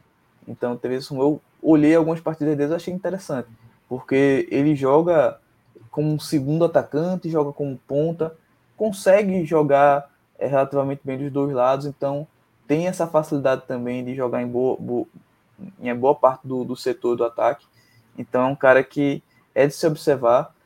Não é um, um jogador é, é, com tanto destaque assim, mas para uma Série B eu acho que consegue ajudar bastante. E depois dele tem Ayrton que é um cara que estava no Atlético Goianiense, não estava sendo titular, foi reserva. Ele é um cara que, que foi reserva praticamente o campeonato inteiro. Eu acho que, inclusive, ele não tem é, grandes números, mas eu acompanhei o Atlético um pouquinho, porque, como você sabe, eu gosto do venturismo, então, quando a Ventura foi para lá, eu comecei a acompanhar um pouquinho ele. E a Ayrton, ele, quando ele entrava no segundo tempo, muitas vezes ele botava fogo no jogo. Ele, muito driblador, vai para cima. É, é um cara que eu lembro dele no Cruzeiro. Eu lembro que no Cruzeiro, acho que foi o primeiro ou segundo ano de Série B. Ele tava lá no Cruzeiro. E eu tava vendo porque eu ficava torcendo contra o Cruzeiro, o Cruzeiro não subir. E ele conseguia decidir alguns jogos. Foi bem importante pelo Cruzeiro naquela época. Tanto é que ele foi comprado pelo Ceará, que na época estava na primeira divisão. Até um movimento que chamou a atenção do mercado era o Ceará comprando um jogador de destaque do Cruzeiro. Mas era como estava se apresentando o cenário na época, o Ceará com mais dinheiro, o Cruzeiro na Série B. E é um cara que eu acho que ainda é jovem, 24 anos, então acho que ele consegue sim ajudar caso, caso viesse. E acho também que, como ele era reserva no time, com o Atlético subindo, talvez ele perca ainda mais espaço. Então seria mais tranquilo também de tirar ele do Atlético. Eu tô vendo um nome aí na lista que até foi ventilado no esporte esse ano. Eu acho até um perfil interessante, que é o de Romarinho, é, que está no Fortaleza, ponta esquerda, ponta direita, ele faz, pode fazer as duas. na época, é, na época eu achava até um perfil interessante, mas não se concretizou a sua vida. Eu acho que de repente, não sei em relação a salário, né? E também ele não quis vir, ele preferiu ficar no Fortaleza para disputar é. a posição lá. Então não sei se ele de repente muda de, de, de pensamento, né? E escolhe vir para o esporte. Não sei se estará em pauta novamente, mas eu acho o nome interessante. É, sobre o Romarinho, assim, é, ele é um cara que ele não ganhou espaço depois daquele, daquela conversa com o esporte. Ele não, não cresceu nem nada do tipo lá. A grande questão dele é que ele não aceitou vir para o esporte, acredito eu, porque ficando no Fortaleza na Série A, teoricamente ele conseguiria um contrato melhor em 2024. É, é a mentalidade, por exemplo, de Gabriel Santos. Gabriel Santos pode não pode ter preferido é, ficar no esporte do que sair quando ele claramente não ia jogar, porque ficando no esporte, mesmo sem jogar, você consegue um contrato melhor, porque o esporte era um time que estava brigando lá em cima. Então acho que o Romarinho teve um pouco essa mentalidade, mas é um cara que, apesar de não ter números de gols, de assistência muito alto, é um cara que consegue quebrar muita linha, é um cara que consegue dar um drible curto, que é muito importante na construção da jogada. É, fez gols importantes também pelo Fortaleza, mas é um cara principalmente de, de, de construção a partir muitas vezes de um drible, de um passe diferente, de uma jogada diferente é um cara muito talentoso. E só para finalizar a questão dos pontos, vou passar até um pouquinho mais rápido. Tem Gabriel Barros, que é o meu nome favorito dentre os pontos, é um cara que foi muito bem no Ituano. No Internacional não conseguiu não conseguiu é, sequência, mas é um cara muito talentoso. É, tem o Jaime Baez, que é um cara que joga no Frosinone da Itália. Ele joga muito mais na segunda divisão da, da Itália do que no, na primeira, mas tem uma, um bom tempo já pelo, pelo, na Itália é um uruguaio ele. E ultimamente ele não está sendo, ele não está entrando, ele está ficando na reserva e não está entrando no Frosinone. Então acredito eu que ele pode querer ter mais espaço, é uma contratação difícil, cara. Só que como eu, eu gostaria de ter um elenco mais curto, essas contratações um pouco mais caras seriam um pouco mais possíveis, né? Então, botei aqui o nome dos dois. E tem Santiago Gonzalez também, que, que é um cara que é uma aposta 100%. É, joga no pequeno Maipú da Argentina mas é um cara muito habilidoso, joga pelos dois lados, é, tem, tem muita facilidade de drible, é um cara que, que seria. Ele me lembra o Segovinha do, do Botafogo. É, não querendo citar o Botafogo, porque o Botafogo não está trazendo muita coisa boa, mas assim, ele me lembra um pouquinho o Segovinha com essa característica de drible, de, de realmente ir para cima, e, e, e seria importante nesse sentido acho que os pontos acabaram. Né? Ah, tem Pablo Tomás, que até rapidamente, Pablo Tomás é um cara que vinha na artilheiro da Série D, foi pro Guarani. Só que no Guarani ele jogou, tá? Ele entrava na maioria dos jogos e ele jogou de uma forma diferente da que, da que ele estava mais acostumado. Ele começou a jogar até algumas vezes centroavante. Então, é, e fez, chegou a fazer um gol. É um cara que, que eu acho que dá para ser pensado sim pro ano que vem, porque eu acho que ele tem contrato com o Guarani, mas não é um contrato longo. Então daria ainda para para sondar o jogador. Tá, tá, acabando, tá acabando. Falta só esse centroavante. Qual o teu destaque aí dessa, dessa lista dos centroavantes? Passando rapidamente aqui, eu tô vendo que tem Alejandro do Bragantino, Matheus Babi do Atlético Paranaense, Leandro Garati do União Espanhola, Pablo do Ma... Chile. Do Chile. Pablo é. Magnin, é? Não tô conseguindo ver aqui. É, Pablo Magnin. Mikael, que já passou por aqui, é conhecido nosso, e Perrote do Tóquio FC do Japão. Quem Detalhe Perrote. Vê, vamos lá, para destacar rapidamente. Eu gostaria muito da Alejandro, mas eu acho que ele, ele é um cara que seria mais para a Série A e na Série B talvez não fosse possível. Então, para trazer dois nomes, já que eu coloquei dois nomes para trazer, eu acho que eu traria Mikael e Perrote. Mikael todo mundo conhece, é um cara que, que consegue conseguiu fazer um ano muito iluminado pelo esporte. E Perrote é aquele atacante que jogou pela Chapecoense em 2022. Era praticamente a única força ofensiva da Chapecoense, era Perrote. E ele conseguiu se destacar, foi vendido para o Japão. Vendido não, acho que emprestado. No Japão não teve tanta sequência, fez, a, fez 20 jogos e 3 gols, se eu não me engano. mas é um cara que eu acho que até pelo que ele fez na Chape se demonstra ser interessante para uma Série B. Boa. Então, obviamente, a gente queria falar de todos os jogadores, numa lista extensa que Marcelo fez um trabalho muito detalhado, muito bem feito, de um cara que acompanha mais a fundo o futebol e principalmente esses mercados onde a gente não está muito é, ligado, né? Os grandes centros, então ele trouxe nomes bem interessantes também de, de, de jogadores que não estão nos principais radares dos clubes e da gente também enquanto torcedor, né? Que a gente não acompanha, obviamente, pessoas como Marcelo, Laudenor, que eu sei que acompanham mais a fundo o futebol sul-americano, ter esse conhecimento maior. Então, muito boa lista, Marcelo, parabéns. É, enriqueceu muito a live, né? A gente traz conteúdos também para a nossa audiência, para a galera que nos acompanha, até para conhecer, mesmo que não venha a, a, a, ser contratado pelo esporte, mas fica aí no radar da galera. Então, parabéns mesmo, ótima lista.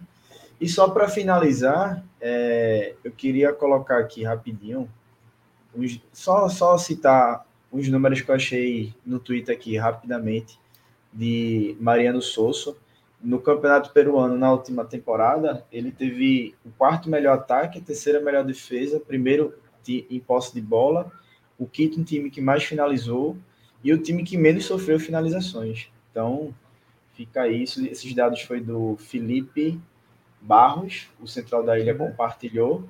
Bom, então, é, fica aí a, esses destaques.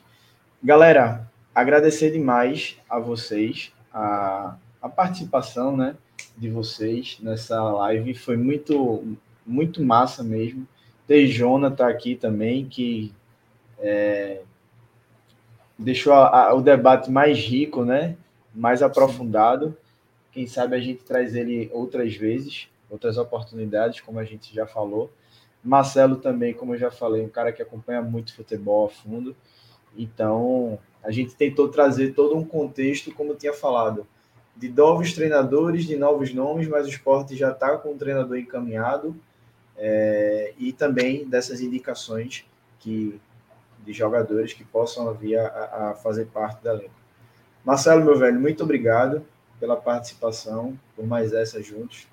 Até a próxima. Até a próxima, Luquinhas. E só destacando a última coisinha, é, o esporte terminou essa semana a participação na Copa Galo, é, Campeonato Sub-17 é, com três vitórias e duas derrotas. Essa geração sub-17 é muito interessante, tá? Não para 2024, mas nos próximos anos vai sair vários nomes interessantes daí. Boa. Agradecer a todo mundo que assistiu essa live, que chegou até aqui com a gente, quem vai nos escutar em formato podcast. Agradecer demais, o debate foi muito, muito bom aqui com você no chat, trazendo nomes, discordando também, que faz parte. É muito faz bom parte. porque faz, faz parte do debate. Então, agradecer a audiência de todos vocês que estiveram aqui com a gente. Compartilhem essa live, que eu acho que foi uma live muito, um conteúdo muito rico. E durante a semana a gente divulga a nossa, nossa agenda, nosso calendário das próximas lives, dos conteúdos, para que vocês estejam mais, mais algumas lives aqui com, com a gente debatendo sobre esporte, beleza? Então, tamo junto, pelo esporte tudo, e até a próxima. Valeu, valeu. Valeu.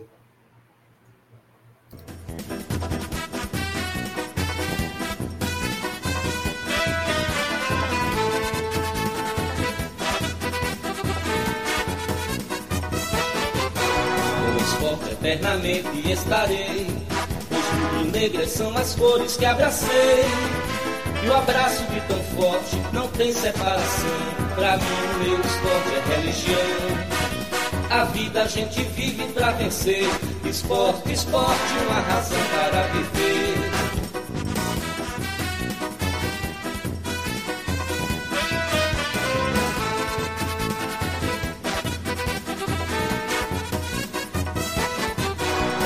maio 1905, dia divino em que Guilherme Piaquino reúne no Recife ardentes seguidores